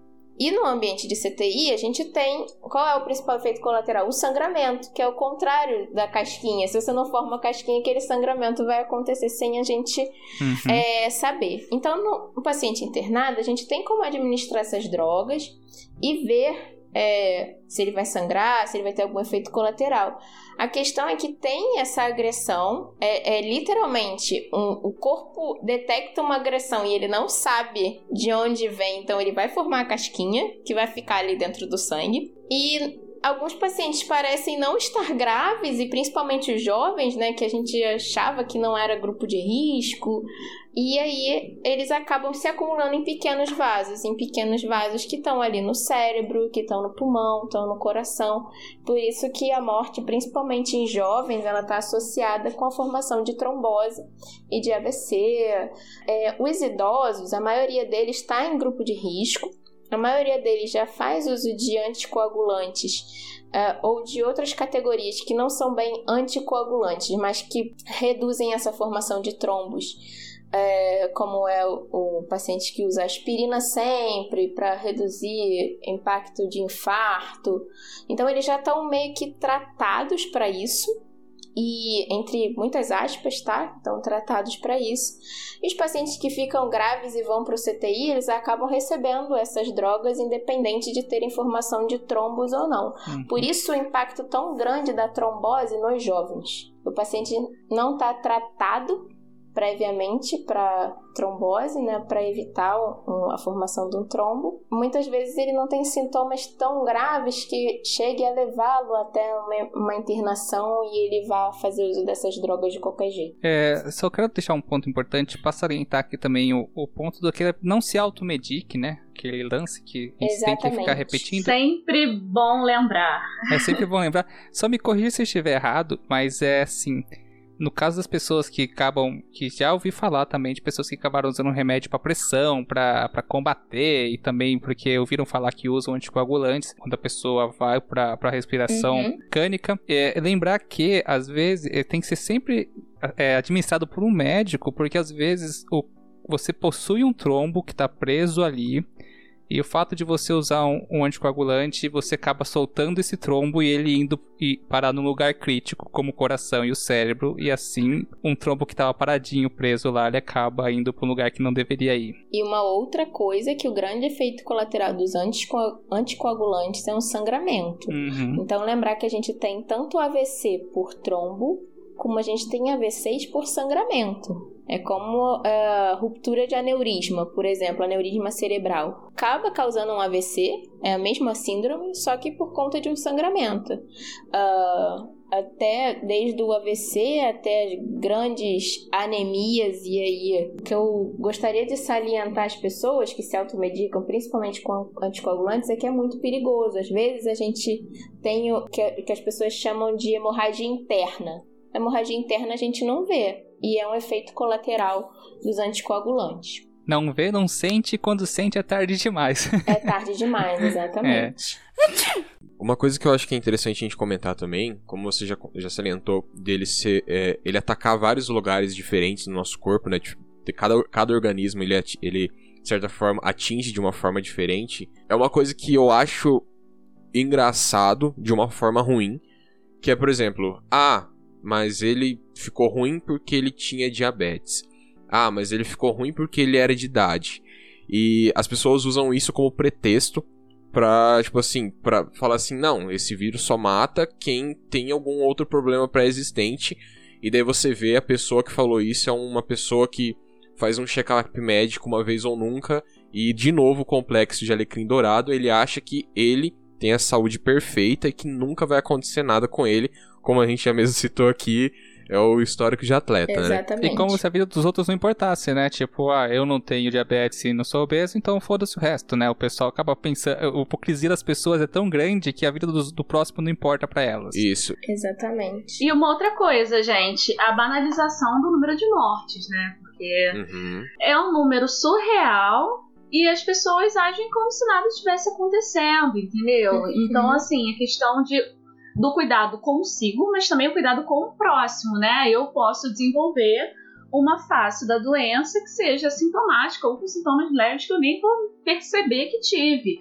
Mas eu posso estar carregando o vírus para tantas uhum. outras pessoas que podem ser afetadas e podem vir a morrer, né? Então, assim, cuidado consigo e com o próximo também. Gente, e assim, durante a pandemia, né, a gente viu uma coisa que foi a sobrecarga do sistema de saúde. Uhum e literalmente faltou ventilador mecânico para todo mundo, tá? A ventilação mecânica, ela não é, ela é um tratamento de suporte também, mas é um tratamento necessário, porque assim, não tem tratamento específico ainda para o vírus, mas todo o suporte é necessário. Se você, mesmo que você tenha histórico de atleta e que você seja o alecrim dourado, sabe que mas se, se você precisar de um ventilador mecânico e tiverem todos ocupados com pessoas doentes, você vai morrer independente de, independente. de ter histórico de atleta e de ser uhum. saudável. Pra caramba, entendeu? Então, Sim. assim, a ideia Exatamente. é que, todo, que as pessoas não adoeçam todas ao mesmo tempo. Por isso que a gente fala tanto em diminuir a circulação do vírus. Porque você é, tem que ter o mínimo de chance de ser tratado. Gente, ó, a, a, Carol falou agora sobre banalização de números. Eu só queria trazer alguns números aqui, só para o pessoal ver o quanto o Brasil tá na roça. Ó. no total, o mundo tem 193 países é, reconhecidos pela ONU, né? Então, o, o, países oficiais, 193 países. O Brasil tem um total de 115.309 mortes. No, no, dia de hoje, dia 25 do 8, que a gente tá gravando esse cast. E no total de 814.354 mortes no mundo. Só o Brasil, só um único país chamado Brasil detém 14% de todas as mortes do mundo. 14%. A gente tem quase Brasil, 200... Zil, zil, zil, Exato. A gente, parece que a gente tá tirando disputa com os Estados Unidos. Parece uma corrida isso aqui, não tô entendendo. Tem que ganhar em alguma coisa, né? Tem que ganhar ah, em alguma coisa, infelizmente. infelizmente. Então, mas olha que loucura. O pessoal relativiza tantas, banaliza tantos números, mas a gente tem quase 15% de todas as portes do mundo. Gente, tem quase 200 países no mundo e a gente detém quase 15% do total de mortes. Isso não é número, não é pouca coisa. É, só porque você não conhece ninguém que tenha morrido por Covid-19 não quer dizer que esse número não exista, que essas pessoas não estão morrendo. É verdade. Isso sem contar que o Brasil sofre gravemente com a subnotificação. Sim. E a gente vê muita gente com, com óbito escrito síndrome pulmonar ou pneumonia porque não houve teste uhum. para comprovar. E se você não faz o teste, você não pode escrever no óbito dela que foi Covid-19. Então você tem que Exato. falar que foi uma pneumonia ou uma síndrome pulmonar. Então é, é, um, é um óbito genérico, vamos digamos assim. Um exemplo é Minas Gerais. Minas Gerais a gente eh, demorou muito tempo para aumentar o número de casos em Minas Gerais. Né? E aí eles diziam, ah, não tem caso aqui, aqui, e não fechavam as coisas. E não, não notificavam também. E aí não aumentou a morte por Covid nos primeiros meses, mas aumentou por asma, por gripe, por enfisema, ou seja, não era nada disso, né? Uhum. Era Covid e que não estava sendo notificado. Aparentemente tinha uma doença misteriosa rodando por, é. por lá que, nossa, ela ataca igual Covid, mata igual Covid, é tudo igual Covid, mas olha, gente, não, é não. é Covid, não pode. tem não pena pode de pato, tem bico de pato, tem pé de pato, mas não é pato. É. Pois é. é aquela coisa, né? Eu costumo dizer que o coveiro não mente, né? Então, se você quer saber é, como que tá a, a pandemia, além do que estão dizendo na TV, é que muitos daqueles números a gente sabe que são números, poderia dizer, criados, não sei se me comprometo falando isso, mas assim, números que não são muito próximos da uhum. realidade. Mas quando você vê a taxa de mortalidade no Brasil em agosto, em 2020, em comparação com o Brasil de agosto de 2019, a gente vê que a discrepância é enorme. Entende? Então, se continua acontecendo, como a Nathalie falou, todas aquelas mortes por outras patologias, por outras doenças, esse a mais seria por quê? Uhum. Entendeu? É. Então esse a mais se dá pelo quê? E essa diferença de 80% do ano passado para cá? é, não, se a gente parar de contar, parou de acontecer. É, e na verdade nem isso você consegue ver direito porque aparentemente tá tendo uns problemas estranhos aí com o tal do portal da transparência, então tá meio complicado de você acompanhar o que, que realmente está acontecendo. E eu acho que assim como foi com a H1N1, você só vai conseguir é, ter uma noção de quão realmente, de como foi realmente é, toda a pandemia, de como impactou realmente tanto no Brasil quanto no mundo inteiro anos depois. É, só quando olhar para trás, só quando a gente olhar para trás. que você uhum. vai conseguir comparar os dados, você vai conseguir... Análise de caso total, fazer um parâmetro do, do de tudo do mundo todo depois que os, os, dados estiverem na mesa e falarem assim, a pandemia acabou, está aqui o balanço, balanço total dos dados de todos os países, fazer um compilado disso, a gente vai ter um número mais próximo e mesmo assim nunca vai ser o um número Aí real. a gente vai falar, caraca, morreu tudo isso. É. Nem, vi, né? Mas é assim, co como, como acontece no amor, na, no Covid-19, o que os olhos não vê, o coração não sente. Sim. É. Finge que não tá é. acontecendo, é. que não tá acontecendo. Pronto, é, é isso, vamos pro Se a gente não contar, não tem. E só para complementar com relação ao número de, de, de óbitos e também com o número de pacientes em estado grave, não é só porque uma pessoa tinha uma doença pré-existente que é tudo bem ela hum, morrer. Verdade. Não é só porque uma pessoa, só, não é só porque uma pessoa ela tinha é, algum problema cardiovascular, por exemplo, que ah, ela pegou covid, mas morreu porque tinha é. problema cardiovascular. Uh -uh. Não, ela não iria morrer só porque ela tinha problema cardiovascular. Ela morreu porque ela pegou, é, porque ela teve é, uma doença extra aí. A vida dela continuasse normal a vida dela ia continuar normal. Por um bom Ela tempo, não- né? Sim. Exatamente. Um pré-atestado de óbito. Então, é- é Uhum. idiota você querer fazer essa comparação e usar isso como é, uma desculpa pra banalizar a- as pessoas que estão morrendo. Exatamente. Eu falo, eu falo sempre isso para os alunos. Até a semana passada a gente recebeu lá no CTI um paciente com Covid. É um paciente que já fazia hemodiálise antes de estar no CTI. E aí eles, ah, mas ele já tinha insuficiência renal. Ué, mas ele ia viver com insuficiência renal e fazendo hemodiálise quantos anos? Exatamente. Né? Pois é, exatamente isso. É, o, o- é aquele lance, né? O, o pessoal. A pessoa que não detém um problema crônico, que seria um complicante do Covid, ela, ela vai banalizar quem tem e, tipo. É, causa e razão também. Vai falar assim, ah, só porque ela teve, ela morreu. Se ela não tivesse, não morreria. Mas se ela não tivesse o Covid-19, ela poderia viver muitos anos. Eu acho assim que é muito querer justificar o que é injustificável, entende? Querer dar razão ao que não tem razão. Não, não, não, não tá certo. Né? O normal não é as pessoas morrendo assim, né? Dessa maneira. Então não tem como levar com tranquilidade ou como normalidade. Então, galera, vamos lá, vamos dar continuidade ao cast e assim, como as meninas também são divulgadoras científicas aqui na internet, né? É, e com toda certeza é, vocês já se depararam aí com muita coisa absurda relacionada ao vírus. E algumas a gente acaba vendo que é por inocência de algumas pessoas ou ignorância de outras, porque acontece mesmo.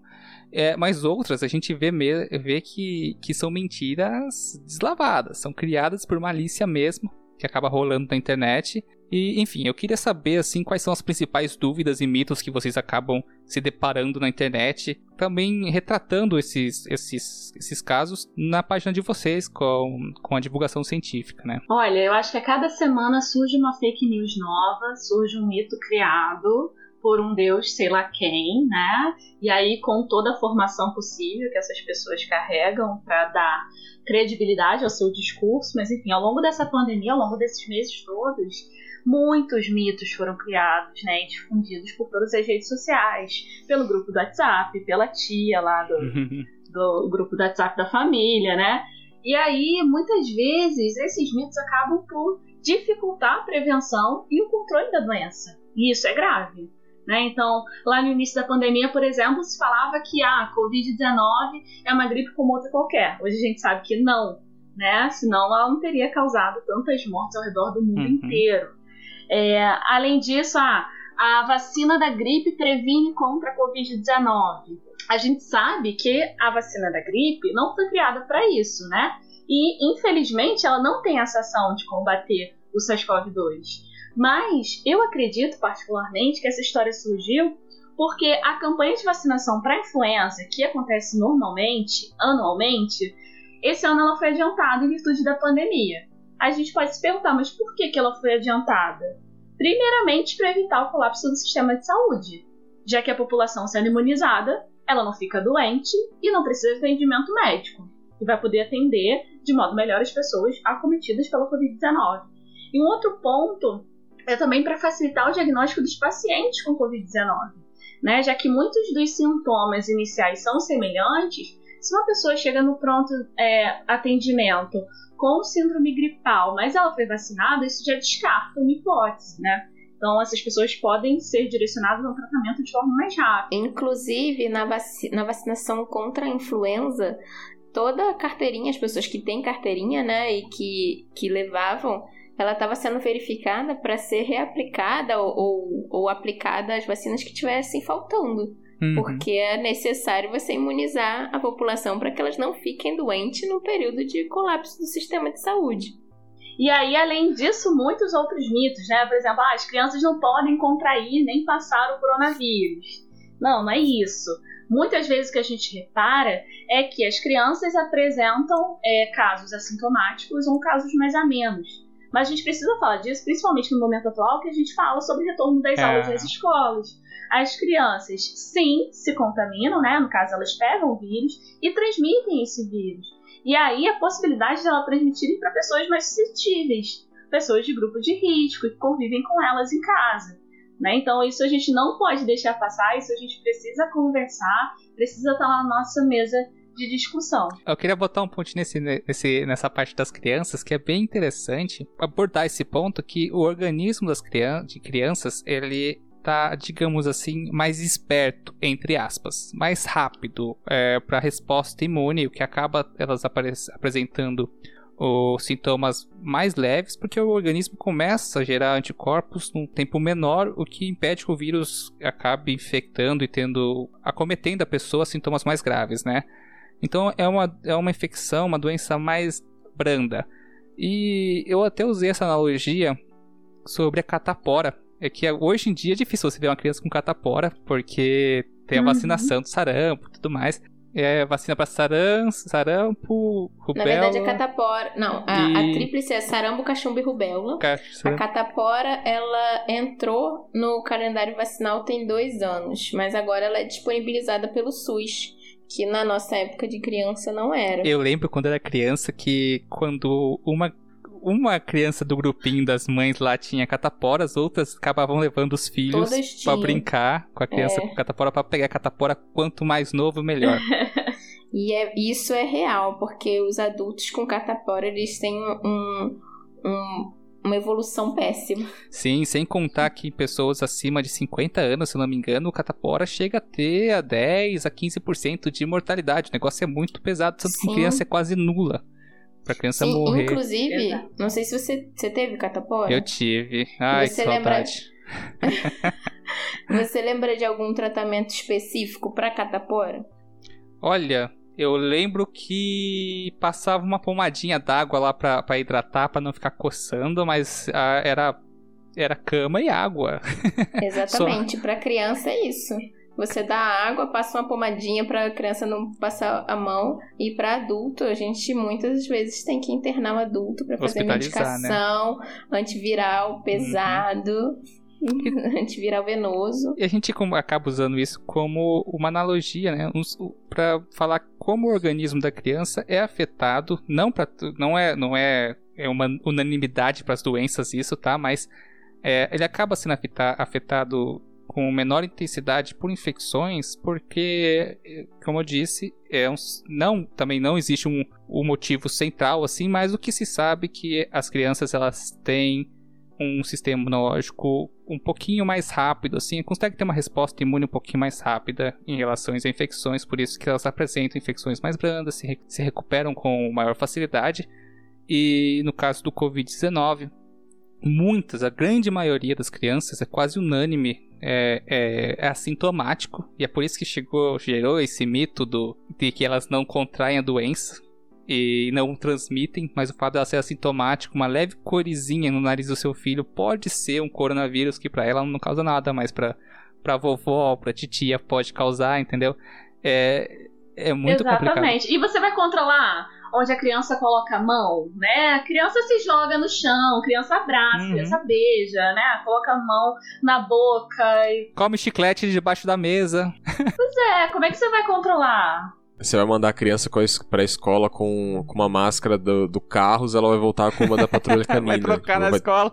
Que trocou com um coleguinha. Exato. Isso. E como a gente já disse, né? O vírus está em superfícies uhum. e criança coloca a mão em uhum. tudo e depois Sim. vai lá colocar a mão na vovó. Vai pedir benção à vovó e dá a mão à vovó, com a é. mão cheia de coronavírus. Com, com, com relação a, com relação a, a, a, a essa relação da criança e, e da escola, é, eu vi uma tirinha, é, já faz um tempo, mas que faz um, um, paralelo muito interessante, que é, talvez vocês já tenham visto também, mas é assim, a escola tá pegando fogo, aí eles vão lá e tiram todas as crianças de dentro da escola porque ela tá pegando fogo. Aí, beleza, tiramos as crianças da escola pegar que tá pegando fogo. Aí quando todas as crianças estão lá fora, alguém vira e fala, beleza, mas agora é hora da gente colocar as crianças lá dentro de novo. Aí questionam, ué, mas a, a escola continua pegando fogo. Daí, ai, mas vai atrapalhar a educação, né? A gente já fez nosso papel que foi tirar, agora a gente tem que pôr de volta, vai atrapalhar, não sei o quê. Então, não adianta nada. Adianta, assim, de certa forma, né, ter tido uma ação rápida, ter, ter cancelado as aulas, etc. Mas e aí? Real, realmente é o momento certo de voltar? Sendo que, Não, a, a Espanha está né? cogitando agora o retorno das aulas, né? Que vai começar um letivo lá. E eles já estão cogitando a, a nem voltar, porque começou um segundo surto por lá, né? Então. Uhum. E assim, eu acho que a gente precisa também colocar a mão na consciência no seguinte: a gente não tem no Brasil só escolas particulares, né? Que teriam então essa Uhum. capacidade maior de Sim. infraestrutura, de proteção, digamos assim. A- massivamente a gente tem as crianças estu- estudando em escolas públicas, que normalmente já tem falta de Sim. material básico. Então a gente vai pensar em quantos litros por dia de álcool que vão estar disponibilizados, sabe? É, como é que vai ser a proteção dessas crianças? Quantas crianças vão estar num CIEP dentro de uma sala de aula? Uhum. Sabe? Eu acho que são coisas tão profundas que a gente precisa refletir. E ainda mais além. é, e a segurança É, dos professores. professores, que vão que vão que, que recebem muito mal e vão estar em contato direto com, sei lá, 300, 400 crianças por dia, de- dependendo do, da, da, da turma, né? E ainda mais crianças, tipo, é, quanto mais novas, mais difícil de você conseguir controlar e mais difícil você conseguir educar elas a, a terem uma mudança de hábito total, né? De, de começarem a se cuidar e tudo mais. É praticamente impossível você conseguir controlar uma turma inteira de crianças é, e evitar que elas tenham todo esse contato e todo esse cuidado que é necessário.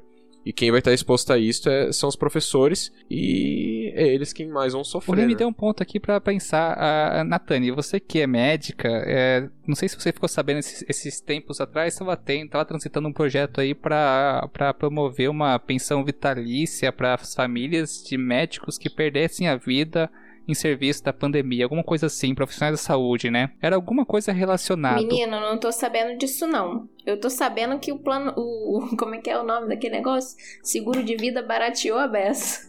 Não, eu, eu lembro que tinha algum projeto que tava transitando ou tava sendo proposto. É, é porque, assim, eu, eu não sei, eu, tá, eu tô tentando pegar de lembrança para galera, pros ouvintes, é, eu não sei ao certo como é que é, mas alguma coisa relacionada sobre médicos que perdessem a vida relacionado à Uhum. pandemia, em serviço à pandemia, acabassem, os familiares acabassem tendo um aporte financeiro, como se fosse uma pensão, Sim, né, uma sim. aposentadoria. Notinha de observação aqui, galera, para quem ficou curioso, que eu estava me referindo ao projeto de lei número 2007/20, proposto pela deputada Fernanda Melchiona, do PSOL do Rio Grande do Sul e outros 14 deputados de diferentes partidos.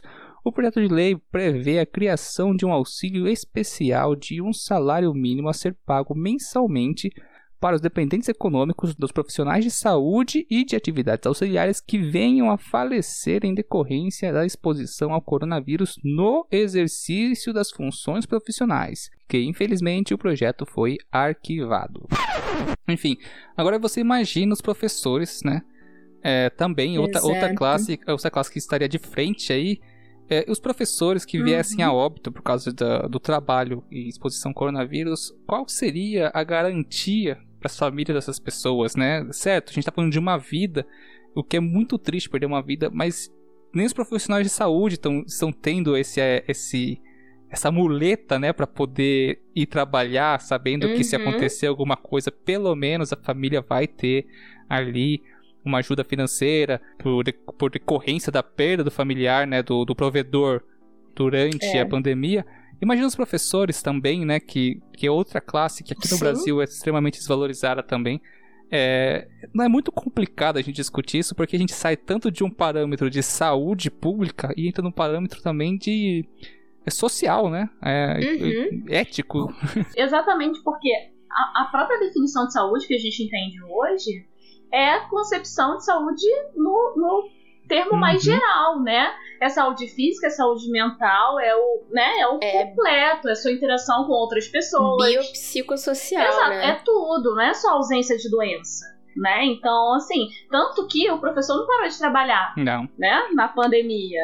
É o retorno daquilo que nunca parou, na Aham. realidade, para o professor. Só que agora, estando de, de fato, né, extremamente exposto, porque a gente sabe que os prof- profissionais da educação são profissionais que têm uma rotina de trabalho enorme, porque como eles recebem mal, então acabam tendo que trabalhar mais em mais escolas para ter uma condição de vida É. aceitável, né? Uhum. Então a gente imagina o quanto que, de fato, esses profissionais vão estar expostos com esse retorno das aulas. É, não é uma boa hora. Eu acho que só defende do retorno da aula, da- das aulas presenciais nesse momento aqui é só, são só aquelas pessoas que sempre viveram de leitinho com pera e nunca entraram numa escola Exato. pública na vida. Exatamente. Nunca foram no banheiro de uma escola pública e descobriram que não existe papel pra secar a mão. Depois. Nem água pra lavar Nem a mão. água pra lavar a mão. Nem, a- nem água, né? E privada. É. Existe escola que não tem privada, galera. E vocês querem que as pessoas voltem para as escolas no momento de pandemia. Então vamos refletir um pouquinho nesse ponto. Uhum. É, eu só, só para deixar claro aqui, a gente entende é, que tem muitos problemas socioeconômicos no Brasil que não permitem o acesso à internet e tecnologia para muitas crianças e que elas acabam sendo afetadas tipo, negativamente com a, a paralisação. Porém, a solução não é simplesmente voltar às aulas e colocar todo mundo em risco. Não, é- essa é a solução mais barata e, e eu digo que é barata financeiramente, mas que vai ser paga caro com vidas e com a saúde em geral. Sim. Então, não é essa a Uhum. solução. Exato. Um outro mito, né, que tem repercutido bastante, né, por aí, a gente tem ouvido bastante, é que a pessoa que pegou Covid-19 está imune para sempre. Não tem problema, pode sair sem máscara porque já pegou uma vez, está imunizado.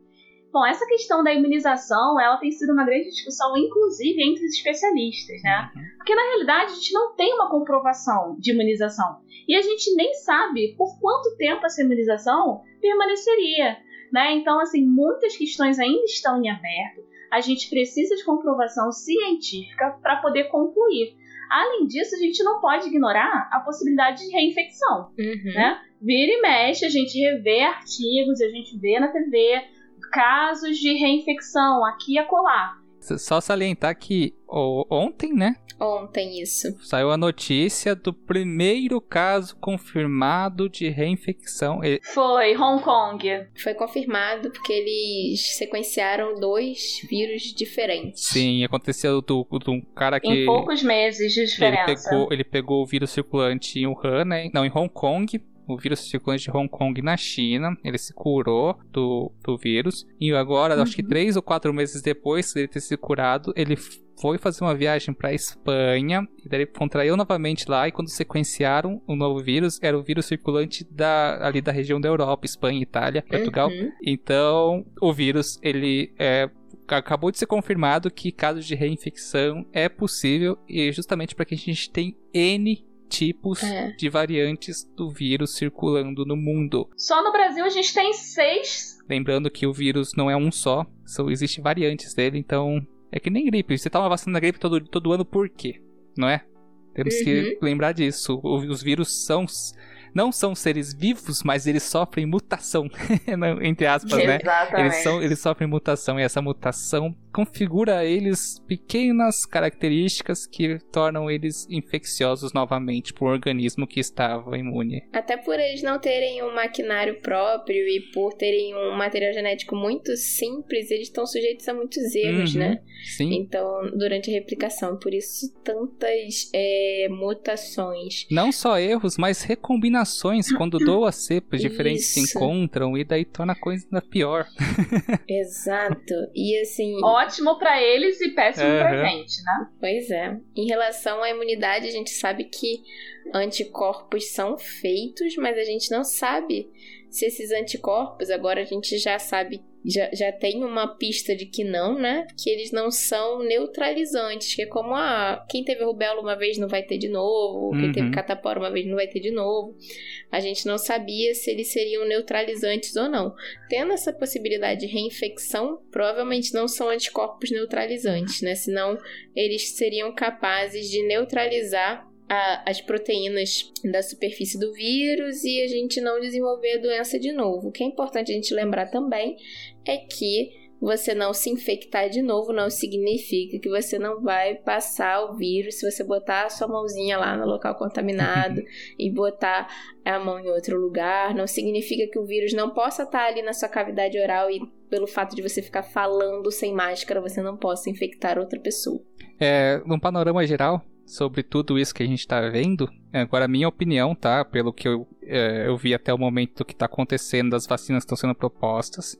Então, opinião do Sérgio, abrindo aspas aqui, galera. O, o coronavírus do SARS-CoV-2 aqui que a gente tem, e talvez alguns outros recombinantes que virão depois no futuro, ou novas variantes, é, eu acredito que isso vai se tornar um problema sazonal, assim como aconteceu com o vírus da influenza, quando houve a disseminação dele no mundo, né? Porque a gente tem diferentes tipos de variantes ocorrendo no mundo todo todos os anos e todos os anos temos que, temos que desenvolver vacinas para as principais variantes, principais cepas que estão ocorrendo e todos os anos temos que vacinar a população para prevenir e eu acho que o vírus do coronavírus, né, do SARS-CoV-2, pela característica dele, de como ele funciona, de como ele se comporta, de como ele acaba se mutando e infectando, eu acho que ele pode acabar entrando nesse, nessa grade de vacinação, né, acabar Sim. virando uma vacina anual como acontece com a É. gripe. Eu concordo com você. Eu acho que é um vírus que ele vai aí penetrar na sociedade, ele não vai desaparecer, Uhum. a não ser que a gente leve a sério a vacinação, que aí é- a gente já. A gente, principalmente aqui no Brasil, já foi capaz de erradicar doenças com vacinação. Mas Sim. vai entrar numa vacinação anual. Eu também, também creio nisso. Mas uma coisa que é importante a gente ressaltar, só fazendo um adendo, que não existe só os coronavírus, né? Sim. Do, do grupo de vírus. Então, assim, tem outros grupos de vírus que também são grandes potenciais para promoverem epidemias, pandemias, como os flavivírus, por exemplo.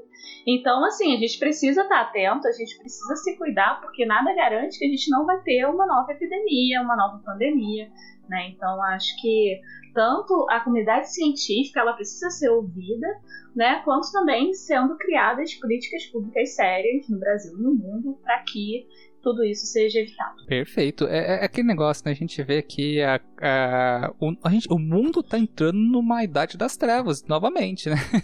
Uhum. Cientistas estão sendo desmerecidos completamente e o. E o terraplanista do YouTube tá virando o deus da galera e É, rapaz. Se fosse na Idade Média, a gente ia estar na fogueira, você sabe, né? pelo menos não tem que passar por isso. É, é- é até uma grande ironia, né? Você tem os cientistas estudando um monte pra conseguir colocar satélite em órbita, pra conseguir prover internet pra pessoa, espalhar pelo WhatsApp mentiras. Verdade. Ou falar mal da- do próprio cientista, né, da ciência. em si. É, isso aí. Eu queria ver se vocês gostariam de falar um pouco com relação a sequelas que as pessoas acabam levando pro resto da vida, que muitas vezes a gente só vê, ouve- só ouve, ouve, é, falar com relação aos óbitos, mas em uma grande quantidade de casos, é uma quantidade considerável de casos, você tem. é, as pessoas acabam levando problemas pulmonares pro. Não, a gente não sabe ainda né, se vai ser pro resto da vida, como que vai funcionar.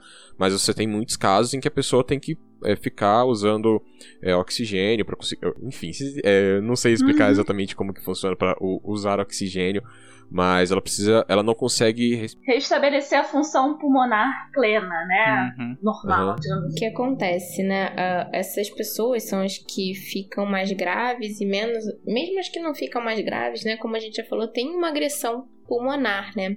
E aí, principalmente, é, pensa numa, numa cicatriz, né? Toda vez que a gente se machuca, uma cicatriz ela é gerada. E aí, essa cicatriz, aquele pedaço de pele, ele não tem elasticidade adequada, ele é mais duro. E o pulmão, para ele funcionar, ele tem que ser elástico suficiente, ele tem que ser é, fino, com superfícies finas suficiente para ter essa troca de oxigênio, né? E eliminar o gás carbônico. E aí, nessas pessoas, depois que elas se reestabelecem, muitas delas ficam com essa cicatriz, né? Que é o endurecimento do pulmão.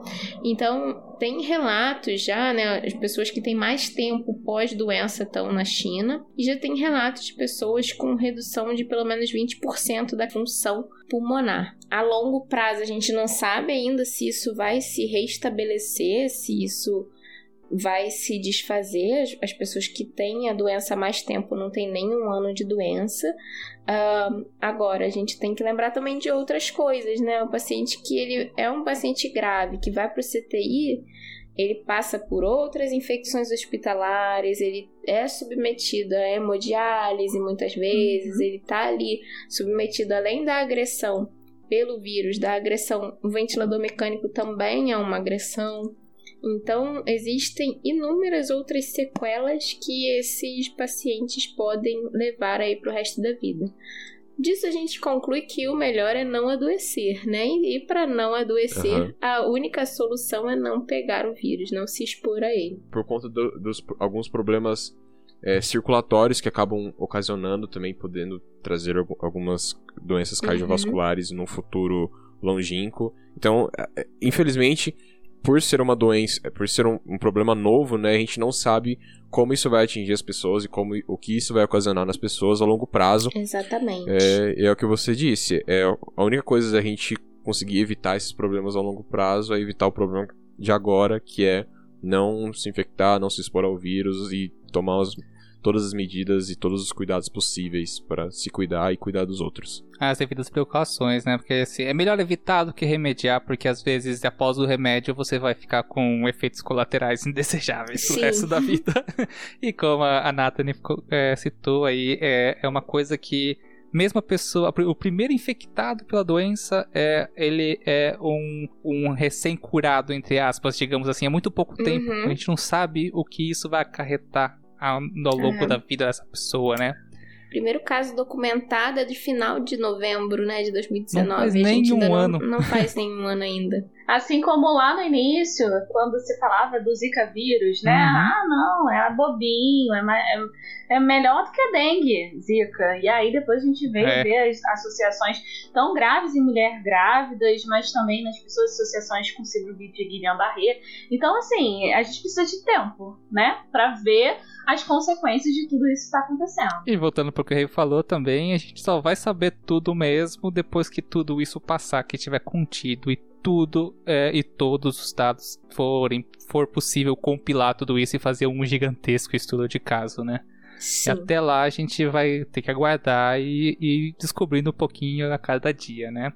E falar nisso, de, de pesquisar e comparar dados, a gente tem algumas pesquisas que estão rolando aí é, uhum. sobre o coronavírus. Algumas são mais, digamos assim, melhores do que outras, entre aspas, né? Com, algumas têm mais peso científico do que outras. E eu queria saber como é que funciona, como é que é feita essas pesquisas, como é que é, é, se desenvolve uma pesquisa que, que. Porque a gente sempre ouve o peso da pesquisa, o que, que seria uma pesquisa de peso, uma pesquisa sem peso, e, e o que, que influencia no resultado de uma pesquisa ser boa ou não, né? Então, a pesquisa ela pode ser feita de várias formas, né? Lá no começo da pandemia, o que, que a gente fez primeiro? Revisão. Então a gente pegou tudo o que se sabia sobre SARS-CoV, né? O primeiro MERS-CoV, e a gente fez um compilado a gente, o nosso grupo e vários outros grupos sobre o que, que foi feito na época de tratamento, como como funciona o vírus, o que que é, e aí a gente é, fez essa revisão, esse apanhado geral, a gente publicou algumas coisas, é, mas a revisão basicamente ela, é você pegar toda a literatura que tem sobre aquilo, ver o que, que é de qualidade e resumir, reunir, literalmente revisar. Uma outra, um outro tipo de pesquisa são os ensaios pré-clínicos, que é o que a gente faz corriqueiramente antes da pandemia. Eu a Carol, a gente trabalha com ensaios pré-clínicos, que é ou com animais ou in vitro com células. Então a gente pega uma hipótese baseada geralmente em revisão de literatura que a gente faz, a gente faz um apanhado geral, ou a gente quer entender uma doença, ou a gente quer pensar no tratamento, e aí a primeira coisa que a gente faz antes de pensar na doença em humano é reproduzir essa doença ou no meio celular ou com animais e tratar, fazer intervenção, o que a gente precisa com os animais, esses são os ensaios pré-clínicos. E o que a gente tem visto agora são os ensaios clínicos, né? E aí os ensaios clínicos, eles podem ser desde os observacionais, que é você pegar lá um, um pegar todos os prontuários dos pacientes que tiveram é, Covid-19 de um determinado hospital ou de vários hospitais e olhar o que foi feito por eles, o que, que eles tomaram de tratamento, o que, que eles receberam de suporte e é, analisar quantos pacientes de cada tratamento morreram, quantos pacientes melhoraram, quantos pacientes tiveram alta. Só que lembrando, esses estudos observacionais eles não fecham uma hipótese, eles levantam uma hipótese, porque você não selecionou o seu tratamento antes da pessoa receber o tratamento. Você está olhando para trás, você está olhando no passado e está tentando relacionar. Então você vê assim, ah, é um estudo é, grande que teve, que depois foi tirado do ar, né, por conta de não conseguir é, re, é, não consegui disponibilizar o banco de dados foi o da hidroxicloroquina, que reuniu dados de 90 mil pacientes que tinham tomado hidroxicloroquina ou não. Esse estudo ele olhou para trás, ele olhou para ver os pacientes que tomaram hidroxicloroquina ou não, ou seja, ele não poderia dizer se é melhor ou pior, ele poderia dizer o que aconteceu com aqueles pacientes. Uh, os estudos, aí a gente também tem séries de relatos de caso, que aí você pega o seu paciente e você relata o que aconteceu com ele. Isso é um registro para quem quiser ver, mas também não é um formador, um, um comprovador de hipótese, ele também gera uma hipótese. E aí você tem os ensaios clínicos, que são os ensaios intervencionistas, para os estudos de intervenção, para poder você corroborar uma hipótese. E aí você faz o desenho do estudo, você elabora o estudo antes de você fazer a intervenção. Então, por exemplo, se você quer fazer um estudo para saber se um determinado medicamento funciona com a COVID-19, você é, idealiza aquele estudo todo antes de submeter o seu paciente a esse tratamento. E aí você idealiza qual vai ser o paciente, quantos pacientes você tem que botar para aquilo ter um peso matemático, e aí a relevância do estudo também é dada por muita matemática. E aí no final você vai saber, e aí você vê no final do seu estudo o que aconteceu com os pacientes que é, foram submetidos à sua intervenção. O melhor estudo que você pode ter nesse sentido são os estudos controlados, é, é, duplo cego, randomizados, placebo controlados. Como é isso? Uh, os pacientes são organizados de forma aleatória, então você sempre tem um grupo de pacientes que vai receber um placebo, que é a mesma intervenção que a sua, só que uma intervenção sem efeito porque é com quem você vai, você vai comparar a sua intervenção, um grupo que vai sofrer a intervenção que você deseja analisar, e por que duplo cego? Porque nem o paciente vai saber o que, de qual, a qual grupo ele pertence, e nem a pessoa que administra o medicamento vai saber qual, o que, que ele está administrando, né? Porque isso elimina o viés. Um principal viés que a gente tem ultimamente é o chamado viés de confirmação, que eu chamo que é a torcida, né? Então, quando o, a pessoa que vai administrar a medicação, ele sabe quem está tomando placebo e quem está tomando a medicação, ele olha com um olhar melhor para aquela pessoa que está tomando a medicação, uhum. porque ele está torcendo pelo aquele medicamento para aquilo dar certo.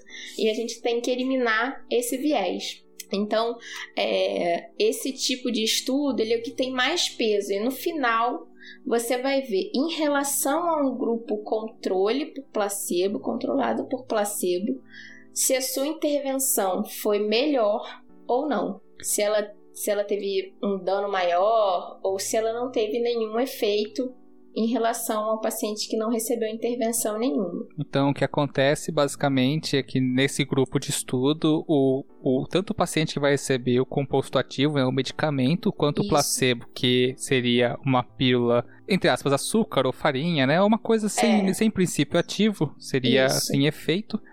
É, então, se eu fosse um paciente que estaria dentro desse estudo, eu estaria tomando um medicamento sem saber se ele é o placebo ou não. Então, eu Isso. estaria cego do meu ponto de vista, e tanto o médico ou o cientista que estaria fazendo esse experimento comigo, ele não teria conhecimento de, de quais são o qual é o placebo e qual não é no momento em que ele está fazendo a administração disso. Assim, tanto o paciente é, não vai saber se ele tá tomando algo que faria ou não efeito, uhum. e tanto o médico não vai ter aquela opinião já pré-formada, sabendo quais são as pílulas que, que trariam um efeito ou não. Exatamente, até porque você tem viés do lado do paciente também. Se ele sabe que ele tá tomando a medicação, ele se sente melhor, uhum. né? Se a força sabe... do pensamento, né? exatamente, né? Exatamente, Por esse motivo mesmo, nós temos o conhecimento do, do efeito placebo, que muitas pessoas... Uhum não estão tomando farinha e em testes de dores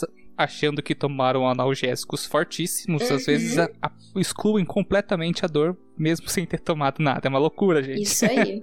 Exatamente. Isso aí. Aí você tem que eliminar esse viés, né? Uhum. E é isso que a gente, eu a Carol, a gente estava muito engajado em pesquisa pré-clínica até o início da pandemia e agora a gente está fazendo esse tipo de pesquisa, né? Já é um- uma pesquisa que a gente pode falar porque é, é amplamente divulgada na mídia. A nossa chefe, a professora Patrícia Rocco, ela integra a Rede Vírus, que é do Ministério de Ciência, Tecnologia e Inovação, do astronauta Marcos Pontes. Sim. E ele tá, ele, ele sugeriu e a professora desenhou um estudo, né, duplo cego, placebo controlado, randomizado com a nitazoxanida com pacientes com pneumonia por COVID-19. E aí a gente faz, eu e a Carol, a gente acaba sabendo quem são os pacientes, porque a gente é monitora do, do, do estudo. E até às vezes a gente tem uma, um pedido por parte das pessoas que estão ali na assistência.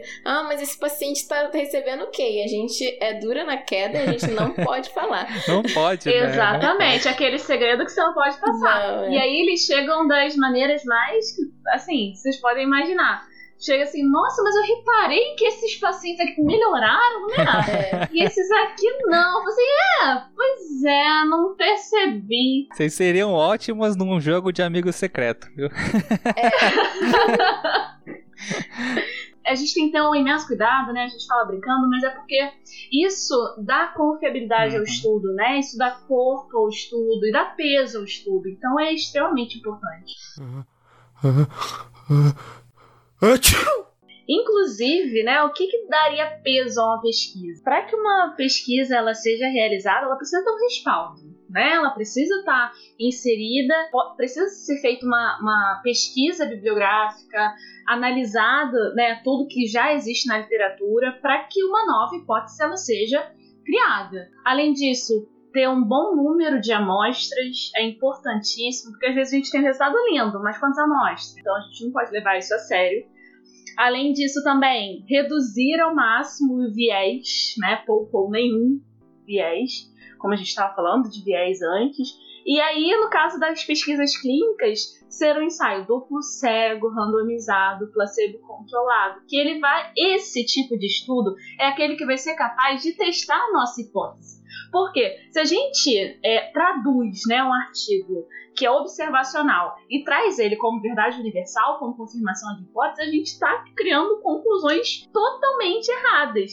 E aí a gente já poderia falar das evidências anedóticas, Sim, sim. que muitas pessoas pegam aqueles estudos ob- observacionais, interpretam de uma forma errada, passam isso para a população e depois parece que o cientista estava escondendo, né, aquela verdade que está ali exposta no estudo que é só observacional e não é, né? Isso precisa ser muito pontuado, porque isso acaba prejudicando a relação da população com a ciência, ah, também acaba prejudicando é, a resposta da população com uso de medicação que não deveria usar, porque o, o artigo tal disso, o cientista tal disso, o médico tal disso. Então, assim, a gente precisa muito compreender como que esses estudos eles são realizados para conseguir também interpretar, até a gente da, da, da academia mesmo, para que a gente possa interpretar né, com um certo é, cuidado é, esses dados que estão sendo produzidos, ainda mais que estão sendo produzidos assim,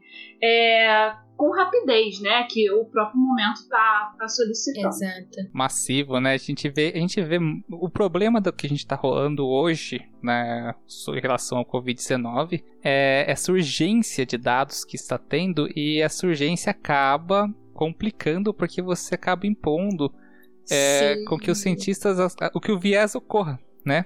Exato. É, é, essas pesquisas acabam ficando muito emocionais, Aham. né?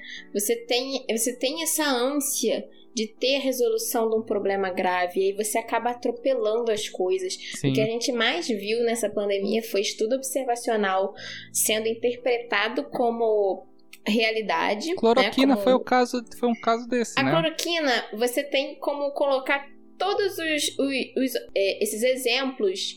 Vamos falar dela, já que ela tá meio que, que Uhum. deixada de lado já. Então, assim, primeiro estudo, ele fala do, do, da eficiência da cloroquina, mas ele tem 32 pacientes. In então, assim, vitro, é lembra? Ah, não, foi. pouco. Desculpa, eu acho que eu errei esse- nesse ponto aqui. Foi o. Não, então. Foi um, foi um É. amostral em clínica. É, é, estudo clínico é um amostral muito pequeno, né?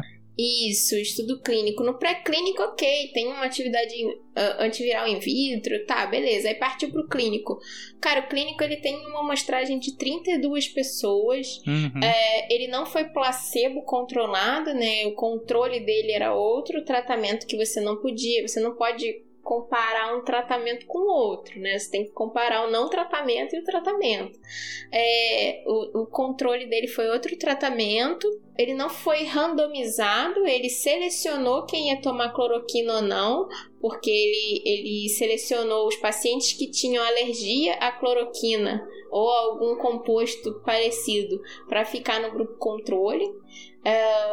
Então, assim, ele tinha, era muito enviesado. E alguns pacientes fizeram uso de antibióticos junto com a cloroquina. Uhum. E, enfim, ele, ele tinha esse problema amostral. O estudo grande, de 90 mil pacientes, ele foi um estudo observacional. Foi um compilado de estudos, Foi né? um compilado de estudos, mas mais de estudos observacionais. Na verdade, Uhum. na verdade, ele não fez compilado de estudos, ele fez compilado de bancos de dados de hospitais. Né? Porque aí, quando você chega em compilados de estudos, chega na minha querida meta-análise, por exemplo, você tem compilados. Porque uma coisa, outra coisa que dá peso ao seu estudo é ele ser reprodutível, ele ser Uhum. repro- poder ser reproduzido em outro lugar, ou ele ser multicêntrico, que é vários lugares participando do mesmo estudo, como a gente vê aí, diversas colaborações entre hospitais é, participando do mesmo estudo.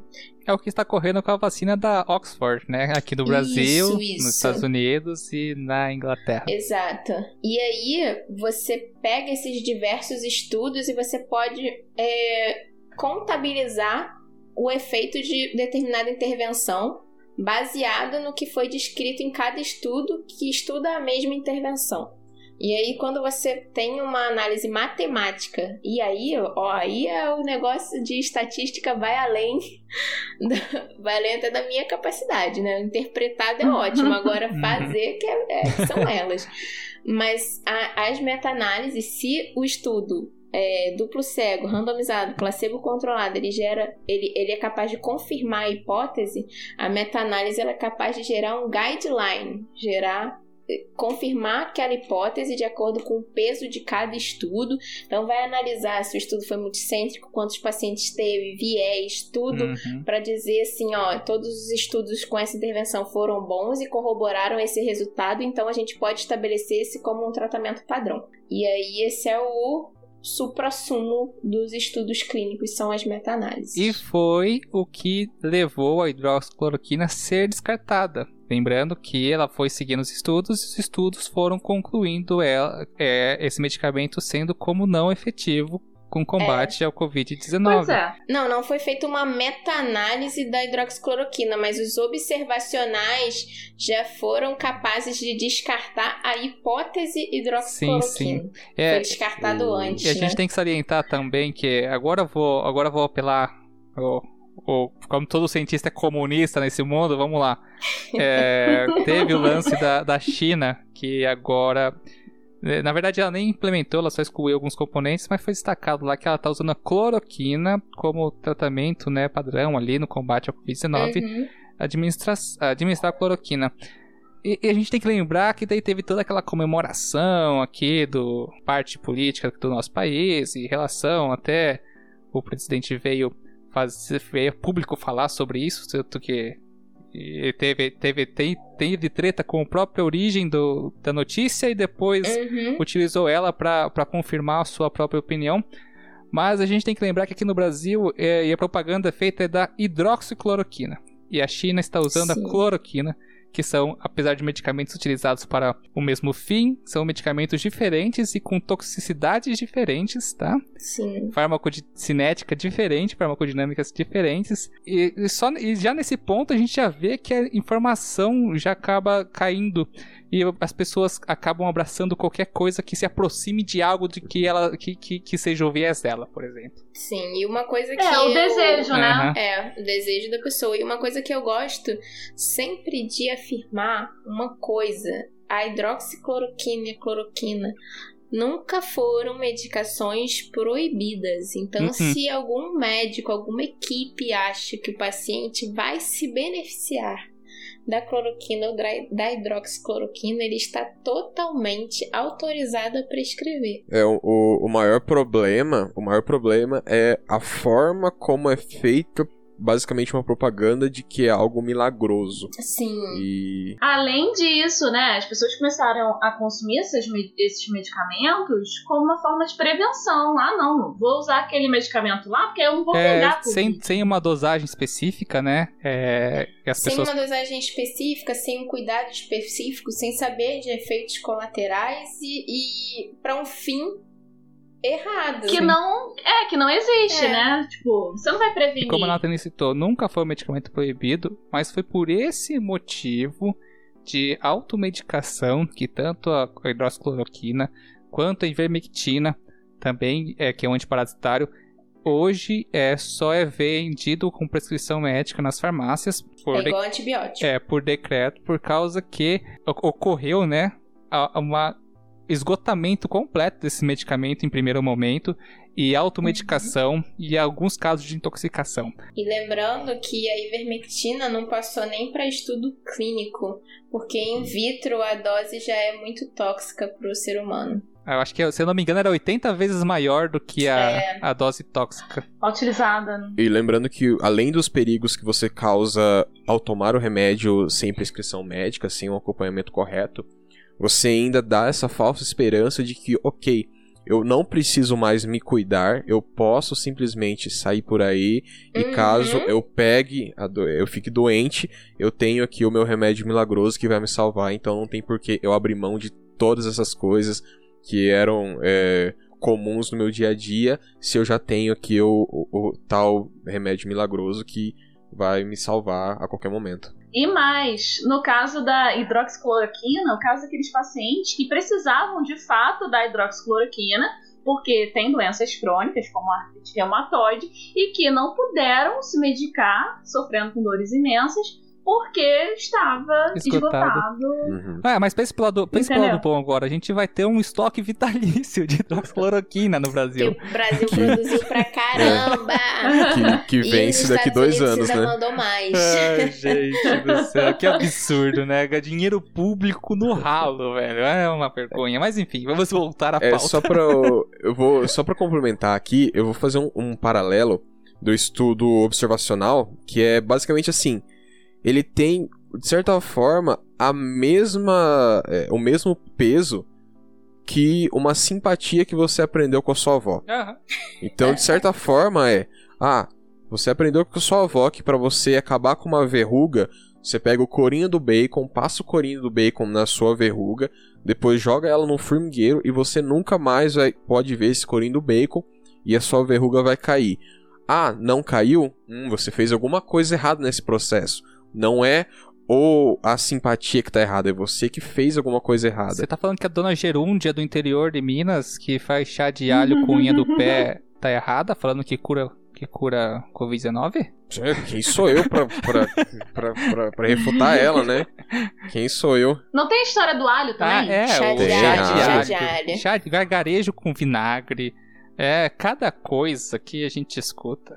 Ai, gente, eu já vi na emergência o paciente passar um, um álcool gel na língua. Ah, ela- Nossa. é, é, é, é, pode... Entra pela boca, né, gente? Então, Uma, uma coisa que eu lembro que, que rolou na época do H1N1 foi presidiário é, ficando bêbado com álcool em gel na cadeia. Acho que. oh meu Deus. acho que a única porta que abre é a porta do de, de suprir o alcoolismo quando a pessoa consome álcool em gel, porque também fica bêbado. Pois é. Ai. o álcool é o mesmo. Mas enfim. é, Acho- Não que você já tenha testado, né, não, Sérgio? não. Isso é com gelatina, quem sabe. Mas enfim, vamos dar continuidade. nem vamos falar de gummy bear aqui, nem vodka. Vamos falar do Covid-19. E a gente também, para dar entrada agora, acho que na reta final desse, desse episódio, que eu acho que já tá ficando um pouquinho grande, né? Já está extenso. é, a gente pode falar um pouquinho dos trabalhos que, a, que o LIP, né? é, vem fazendo e como que esses trabalhos podem vir ajudar contra a pandemia no, num, num geral, assim.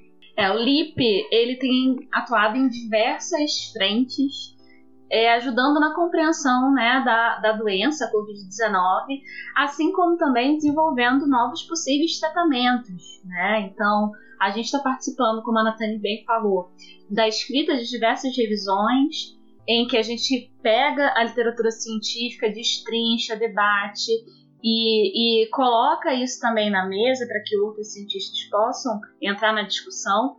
Estamos participando do, dos estudos clínicos, né? Então, onde estão sendo utilizadas medicações para o tratamento da Covid-19.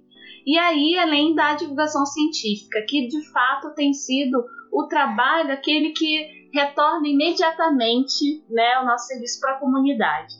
E aí, o que, que a gente faz né, através do plantão LIP?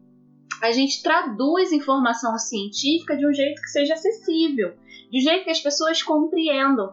E, e eu acho que a partir desse momento que as pessoas entendam o que o cientista faz, eles começam a valorizar a ciência. Então, através do plantão LIP, a gente discute sobre artigos científicos né, de um jeito mais acessível. A gente fala sobre as fake news, né? A gente desmente frequentemente as fake news. A gente informa sobre os novos acontecimentos. E é muito legal ver como esse projeto que surgiu no início da epidemia ganhou corpo, ganhou forma. E hoje, né, sendo coordenado pela professora Fernanda Cruz, ele foi elevado à categoria de projeto de extensão na universidade.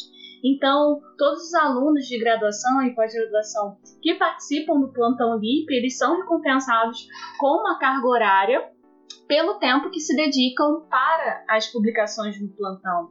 Agora a gente tem também uma parte do plantão que é o Lip Kids, né, direcionado para crianças, para estimular esse amor pela ciência desde cedo. Então o Lip tem, tem se empenhado por diversas frentes de atuação durante essa pandemia. É, lembrando, galera, que para vocês conhecerem o trabalho da, do, do LIP no Instagram, LIP underline UFRJ, é muito bacana a frente delas em combate a fake news e informação né, em relação ao coronavírus. É muito bom e muito didático, é bem bacana. E também convocar toda essa galera aí que está envolvida na ciência a divulgar a ciência, né? Porque não é uma, é iniciativa muito boa para a gente trazer para o público geral o entendimento do que é ser cientista. E, e muitas vezes as pessoas não valorizam a classe cientista porque uhum. não compreendem ao certo e justamente eu acho que cabe, como eu e o Rei já conversamos muitas vezes em muitos episódios, boa parte desse, dessa falta de valorização no cientista, né? Do que acontece com, com essa classe é, é culpa dela mesma. Porque. Sim, exato. Né, a, gente... a ciência se fechou durante muitos anos. É, e agora a gente tem que mostrar uhum. que a gente não é a galera que. Nossa, mas você só estuda. a gente sai também pro rolezinho, né? e o estudo é o nosso trabalho também, Sim, né? É, a gente, a, o pessoal fala assim, ah, bolsista.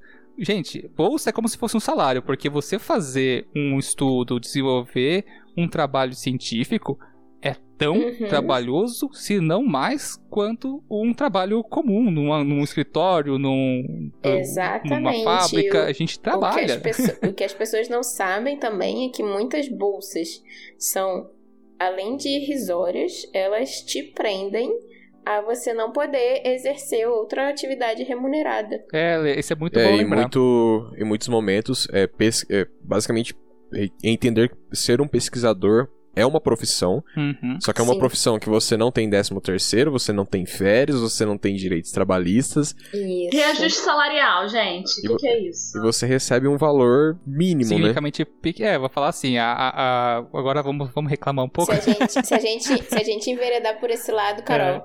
aumento salarial, o que que é? Plano de saúde, o que que é? É, lembrar que as bolsas é, científicas do, do, Brasil aqui, a CAP, CNPq, em São Paulo lá, a FAPESP, né? É, a gente, FAPESP, a gente vê que é, são valores relativamente é, baixos para a formação e o trabalho que exige, uhum. né? Para que você possa aderir a elas e também você fica preso completamente a elas, ou seja, se você está sendo é, parado por uma bolsa de pesquisa para pós-graduação, tanto mestrado, doutorado, pós-doc, se você exercer qualquer outra atividade de retorno financeiro, ou seja, tenha um trabalho em qualquer outro lugar, você, é. você perde a bolsa automaticamente. É, Exato. Então, eu acho que é melhor. O, o, o, por isso que eu chego nesse ponto de que é muito interessante os cientistas, né? Quem quiser, quem gosta de, de redes sociais, acabar trazendo o seu conhecimento, o seu trabalho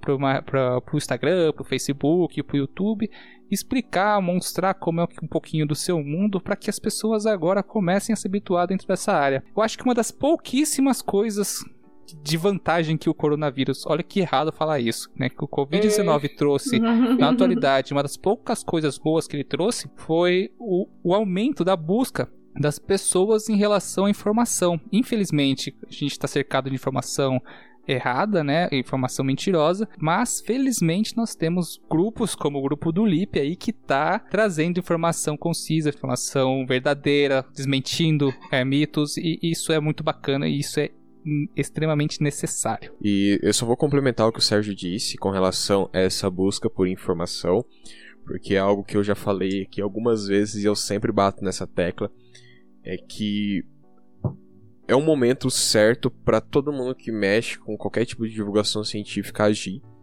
Por quê? Porque a gente vive num país em que as pessoas. Não num país, a gente vive num mundo que todo o sistema educacional não prepara as pessoas para perguntas e só para respostas mastigadas. Então as pessoas tendem a ficar com medo de perguntas que gerem mais perguntas, o que é o que acontece geralmente com a ciência.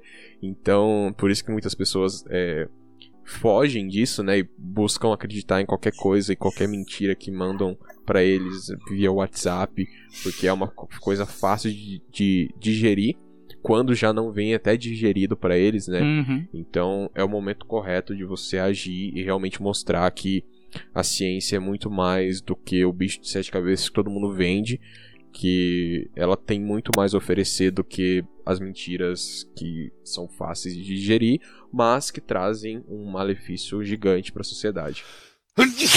Então, galera, agora vamos fechar o cast com chave aí de ouro. É, vamos falar um pouquinho dos medicamentos, vacinas e tratamentos aí que, que tá rolando em pesquisas, né? Obviamente, nós não temos nada conciso até o momento, porque se tivesse, obviamente estaria sendo usado. Então, mas o que está rolando aí de pesquisa em relação a, a compostos farmacológicos, a vacinas e também tratamentos, tanto pré quanto pós-infecção? Como que está rolando aí no geral?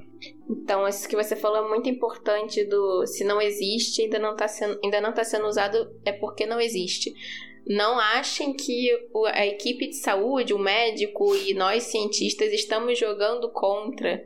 Se existisse alguma coisa comprovadamente efetiva, a gente já ia estar usando amplamente. Mas uhum. até então não tem tratamento específico para Covid-19.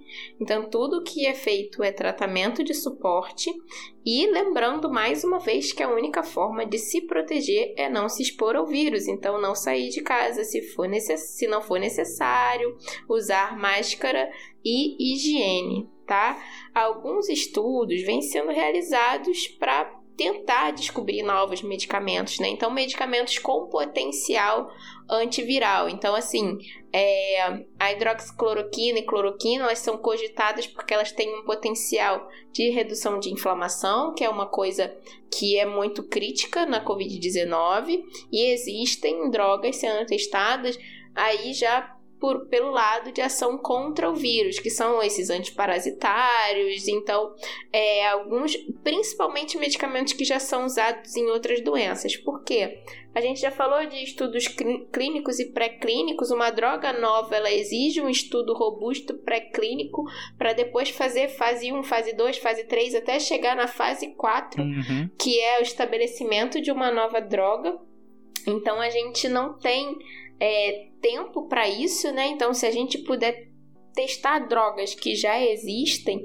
Então, assim, por exemplo, é, antiparasitários, como eu já disse, alguns antivirais que são usados no tratamento, já que já foram criados para tratamento de ebola, para tratamento de HIV, também estão sendo é, testados, né? Já tem grupos testando isso, e assim tá tudo.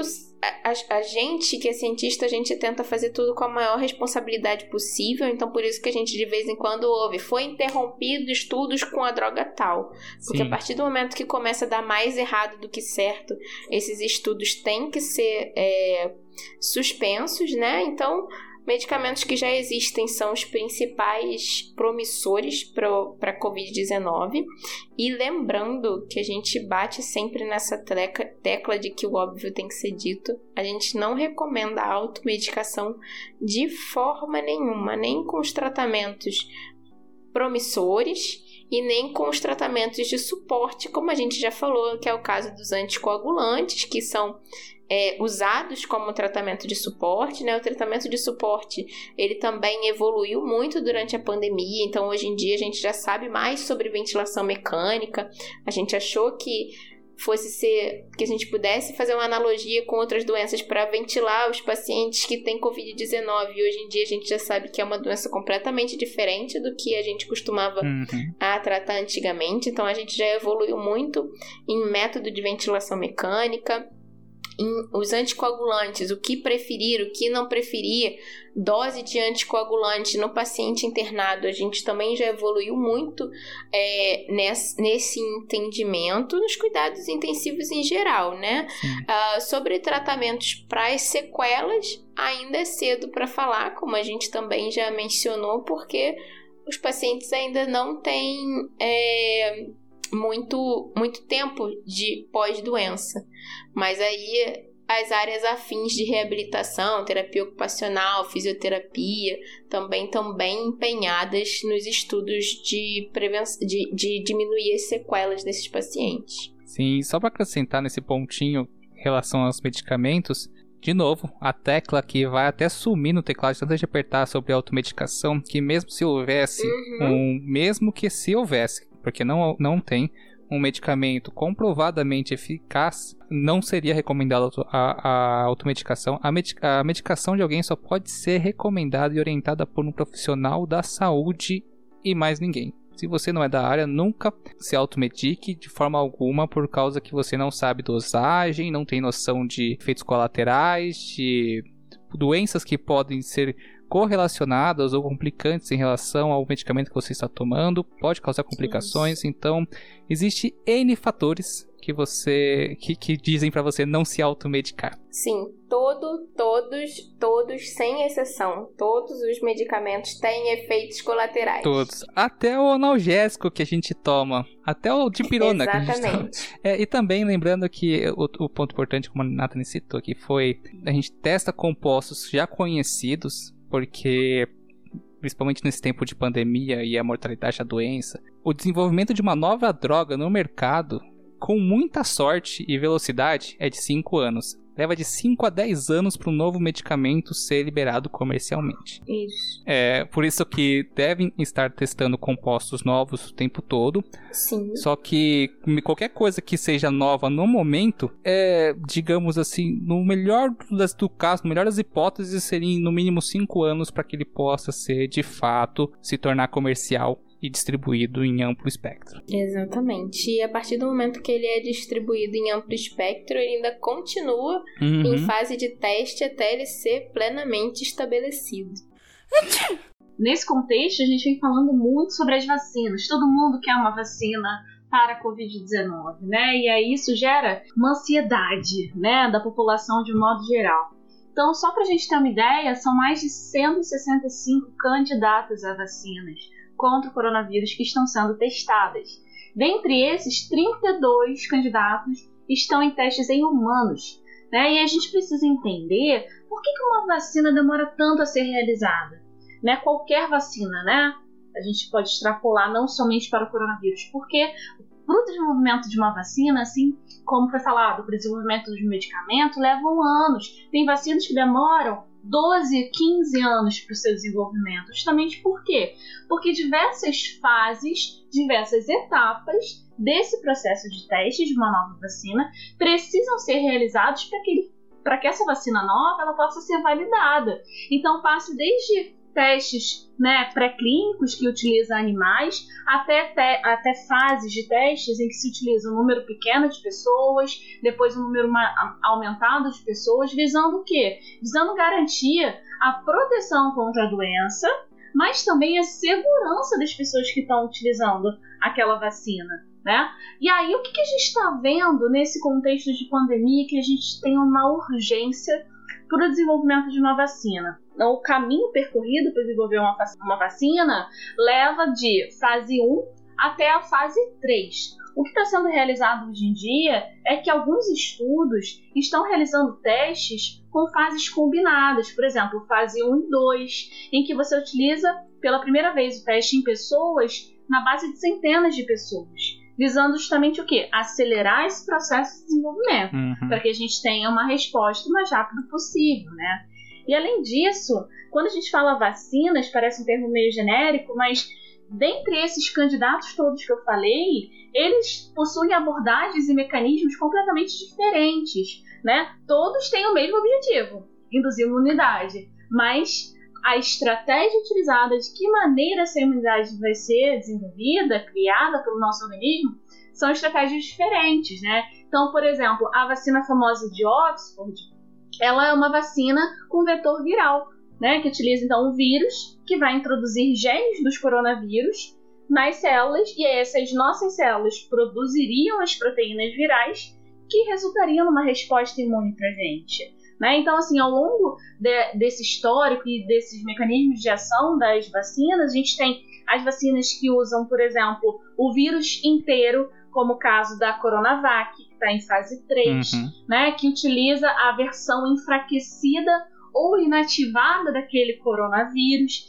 Então, são diversas estratégias, desde aquelas que utilizam as vacinas baseadas em proteínas, que pegam ali algumas proteínas ou parte das proteínas do vírus que vão induzir uma resposta imune, como no caso da Novavax. Então, diversas estratégias vêm sendo é, testadas para construir então é, essa vacina. Aí eu posso perguntar para vocês, mas então o que, que, seria uma vacina efetiva? Né? O que, que eu posso é, entender como uma vacina efetiva? Eu preciso avaliar diversos fatores que vão desde segurança a proteção, então eu tenho que garantir que essa vacina não vai fazer mal para as pessoas que vão receber essa vacina eu tenho que garantir que elas vão ser protegidas, ou seja, vão ser capazes de criar imunidade contra aquele determinado patógeno, no caso coronavírus. Além disso, um fator também muito importante é o baixo custo por dose. Porque não adianta fazer uma vacina que é perfeita, né, que cria uma imunidade incrível e duradoura, mas que custa um bilhão de dólares. Quantas pessoas ao redor do mundo vão conseguir se imunizar com o uso dessa vacina? Né? Então a gente precisa de uma vacina que seja eficiente, segura, mas também tenha um baixo custo por dose, para que a população inteira possa ser vacinada. E aí a gente controla a pandemia. Além disso, uma, uma vacina ela precisa ter estabilidade biológica. Só se a gente pensar no Brasil, olha a dimensão do nosso país. A gente precisa garantir que essa vacina vai chegar estável, né, com os ativos estáveis, nos pontos mais extremos do nosso país, assim como nos pontos mais extremos do mundo. O Brasil tem a vantagem de que, ó, a informação interessante, galera, o, a carteirinha de vacinação e os programas de vacinação do Brasil são referência mundial. O Brasil é uma referência mundial em vacinação, uh, em eficiência de distribuição de vacinas e vacinação uh, em geral. Graças ao nosso amado SUS, né? Sim, a gente precisa sim. amar e cuidar Exato. e defender. Lembrando que o SUS não é só saúde e hospital, tá? É, vai desde a da vigilância sanitária cuidando da, dos, dos, estabelecimentos até o tratamento de água que chega na sua casa. O, são tudo braços é, administrados pelo grande SUS, que a gente chama, que o foco é saúde pública em geral, né? Universal e igualitária. Né? Igualitária, né? essa é a vantagem. Uhum. É, falar para você que você quebrar uma perna nos Estados Unidos não vai ser nada legal e nada barato, né? Lembrando disso. Aqui não você mesmo. vai para casa tranquilamente, né? Tem retorno médico marcado. É, o Brasil, ele tem o, a carteirinha de vacinação do Brasil, ela é, foi citada no mundo já como referência mundial, ela é copiada em vários pontos do, pontos do mundo, assim que tanto na Europa quanto localidades da Ásia e da África copiaram o modelo de carteirinha de vacinação determinada pelo SUS, é, do Ministério da Saúde brasileiro. É, então, para você ver como essa distribuição de doses durante o crescimento da criança foi bem planejado, administrado. Outro ponto que a gente tem que chegar aqui na vacinação, como foi citado, o problema da vacina é chegar nos pontos mais distantes, né? E eu acho que Uhum. a intenção de qualquer vacina, é claro que é impossível você imunizar 100% das pessoas, mas a intenção de qualquer vacina é você imunizar o máximo de pessoas possíveis, promover o famoso, entre grandes aspas, imunidade de rebanho, mas não é rebanho porque a gente não é bicho, né? É, é- esse é o termo incorreto utilizado para quando se fa- fala de pessoas, porque a gente não é rebanho. Uhum. Eu não eu me esqueci o termo certo, eu tava com ele anotado, não sei onde eu botei. Mas enfim, isso é difícil acontecer, porque te- justamente tem pessoas que não podem receber a vacina por questões do próprio organismo, né?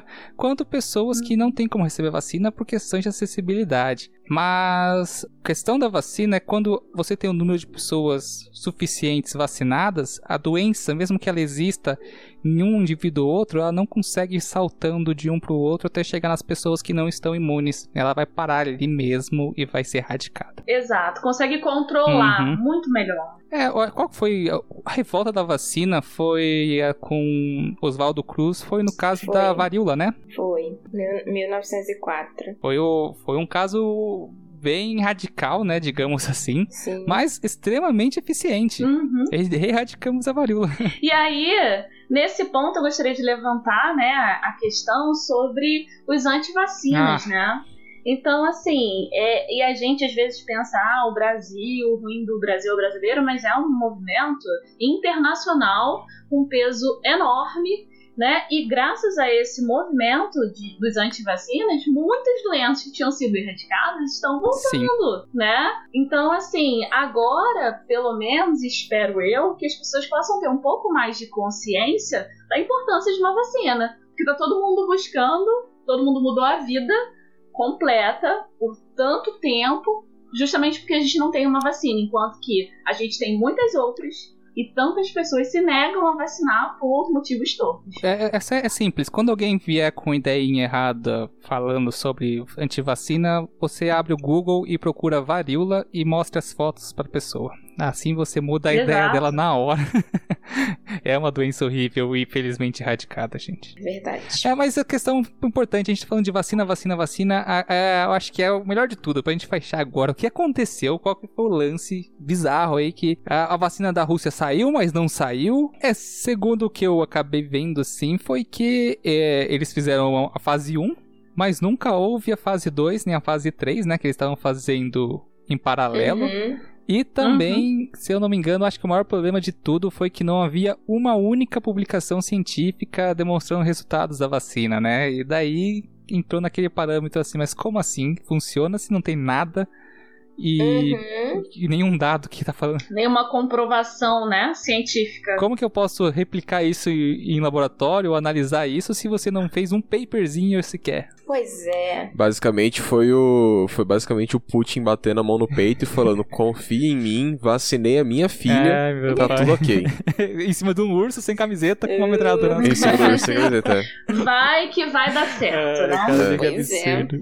É verdade. Quer dizer, às vezes não. Então, acho que pra gente não se estender mais, a gente já conseguiu falar um pouquinho de tudo, né? Esse é um assunto que a gente poderia sentar aqui e conversar por cinco horas a fio e teria papo pra bater, porque o, a pandemia e o vírus eh, não é só uma coisa certa, mas ele abre a oportunidade pra gente gerar várias hipóteses, pra gente propor vários, várias alternativas e pensamentos e analisar vários casos, então seria uma conversa infinita se deixar.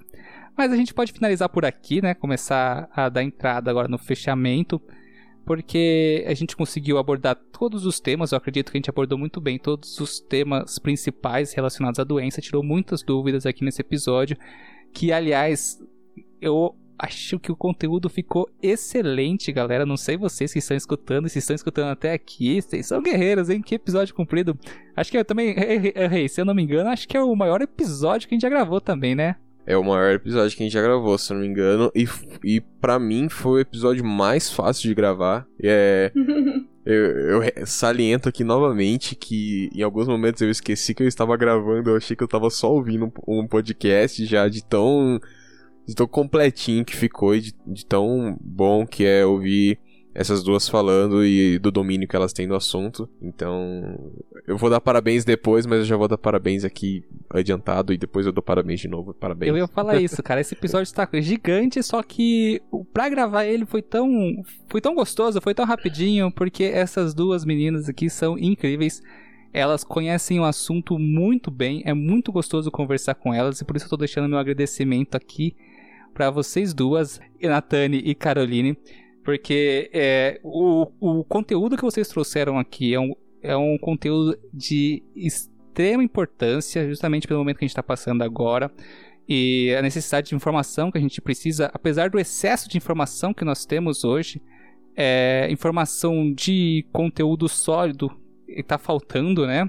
Enfim, mais uma vez, muito obrigado a vocês duas. E eu deixo aberto aqui para vocês deixarem qualquer mensagem e as suas considerações finais.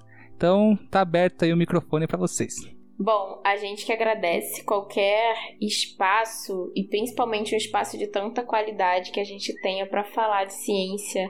A gente tem um prazer enorme em falar. Agradeço o espaço, a, genera a generosidade de vocês, o jeito como vocês conduzem a conversa também fez o nosso assunto fluir e isso se tornar tão, tão fácil para a gente fazer também tão prazeroso. Eu agradeço muito de coração. Uh, eu tenho muito orgulho de trabalhar com o que eu trabalho. Uh, a Carol é uma grande companheira de trabalho também e talentosíssima, que eu tenho o maior orgulho de estar tá fazendo isso com ela também aqui. Uh, gostaria só de deixar uma mensagem final para todo mundo que a gente ainda não sabe é, se todo mundo tirou uma lição dessa pandemia, mas eu espero que sim. E o que eu gostaria que as pessoas entendessem é que assim só o conhecimento salva. Então, o que vai impedir as grandes tragédias do mundo é a gente conhecer, é a gente saber, é a gente se informar, é a gente se nutrir de informação de qualidade. Então, é, pesquisem, questionem, não aceitem passivamente tudo que é vindo pelo Facebook, WhatsApp. Vejam informação de qualidade, consumam coisas de qualidade. E o que a gente precisa até a gente ter uma vacina, até a gente ter um tratamento específico, é diminuir a circulação do vírus. Então, as coisas já estão voltando a se abrir, as pessoas indo para os seus trabalhos presenciais, mas fora essas atividades essenciais, fique em casa ao máximo que puder, higieniza suas coisas. Quando tiver que sair, usa máscara tenha hábitos de higiene e uh, consumir conhecimento de qualidade. Podem contar com a gente. Nossa rede social mais acessível é o Instagram, que é lip_ufrj, mas através do Instagram vocês podem acessar também o LinkedIn, o Facebook o, o YouTube do laboratório. E lá a gente está sempre atualizando, a gente também recebe muitas dúvidas pela, pelo direct e responde todas as dúvidas, tanto dos comentários como do direct. Então, tenham bem aberta essa comunicação com a gente. Agradeço imensamente a vocês pelo espaço e pelo brilhantismo em conduzir essa conversa com a gente. Reinaldo e Sérgio, gostaria muito de agradecer a vocês pela oportunidade de estar aqui nessa conversa que foi agradabilíssima. Nossa, passaria horas aqui a mais falando com vocês. Foi realmente muito agradável. Vocês conduzem com maestria. Parabéns pelo trabalho, parabéns por ser essa porta aberta para o público que quer saber mais, quer ter informação é, correta, segura, fidedigna. Muito, muito obrigada, foi um prazer enorme. É, obrigada, Natane, por estar partilhando desse momento comigo. Você, para mim, é uma referência, te admiro demais, você sabe. É um prazer trabalhar com você e estar compartilhando desse momento.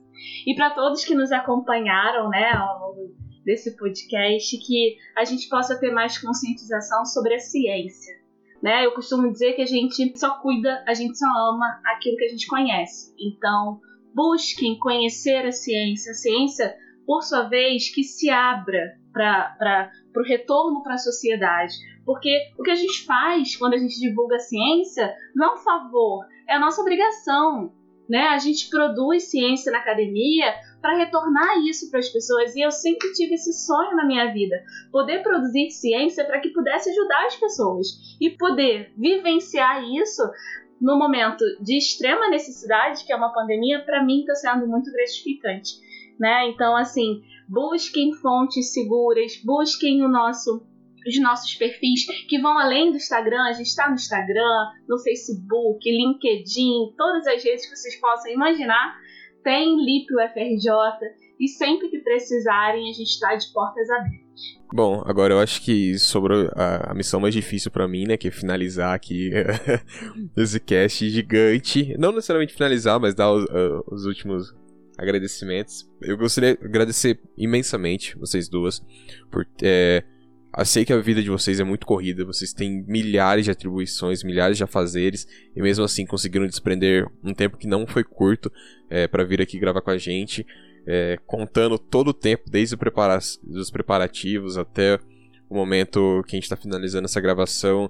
Foram mais de três horas é, que vocês ficaram aqui com a gente, conversaram, é, compartilharam todo o conhecimento que vocês têm e que não é pouco conhecimento, é muito conhecimento e isso é incrível. É, isso é uma coisa que tem que ser muito valorizada. Então agradeço imensamente a presença de vocês é, e já deixo aqui o convite que o Sapcast, o Sapciência está sempre de portas abertas para qualquer momento que vocês quiserem voltar, quiserem falar de outros assuntos, é, exporem outra, outras ideias, outros conhecimentos, assim como todo o pessoal do LIP, se tiver alguém lá dentro que queira é, falar de algum assunto diferente, ou até mesmo falar sobre o Covid, é, as portas do Sapciência, do Sapcast estão abertas e é muito bom e muito gratificante é, poder contar com a presença de pessoas com o renome que vocês têm, que eu falei no começo, que é realmente o currículo de vocês, é de tirar o fôlego, de ficar sem ar, assim, de tão incrível e, e obrigado por estarem ativamente participando aí é, das pesquisas e de tudo que é extremamente importante nesse momento complicado que a gente está vivendo. Então, agradecimentos duplos pelo que vocês estão fazendo, pelo que vocês vieram fazer hoje e por, tipo, com toda essa importância que vocês têm, terem tido toda essa disponibilidade, terem sido tão gentis com a gente desde o começo de virem aqui e participarem desse episódio com a gente. Eu tô ficando meio emocionante, eu acho que vou parar de falar. tá emocionado? É isso aí. Então, galera, é mais uma vez, por último, né? E mais uma vez, agradecimentos a, todo, a todos vocês, a Natânia, a Carol e ao Rei. Esse episódio ficou muito bom. Eu espero que vocês deixem o feedback de vocês aí. Pode mandar mensagem pra gente lá no Sapciência, tanto no Facebook quanto no Instagram. A gente vai querer saber o feed de vocês em relação ao assunto. E também chamem as meninas para gravar de novo com a gente. Deem pautas aí, vai lá, manda mensagem no Lip, fala aí, vai, grava de novo com eles, vai ser legal, outro Sapcast. A gente vem, hein? Só chamar que a gente vem.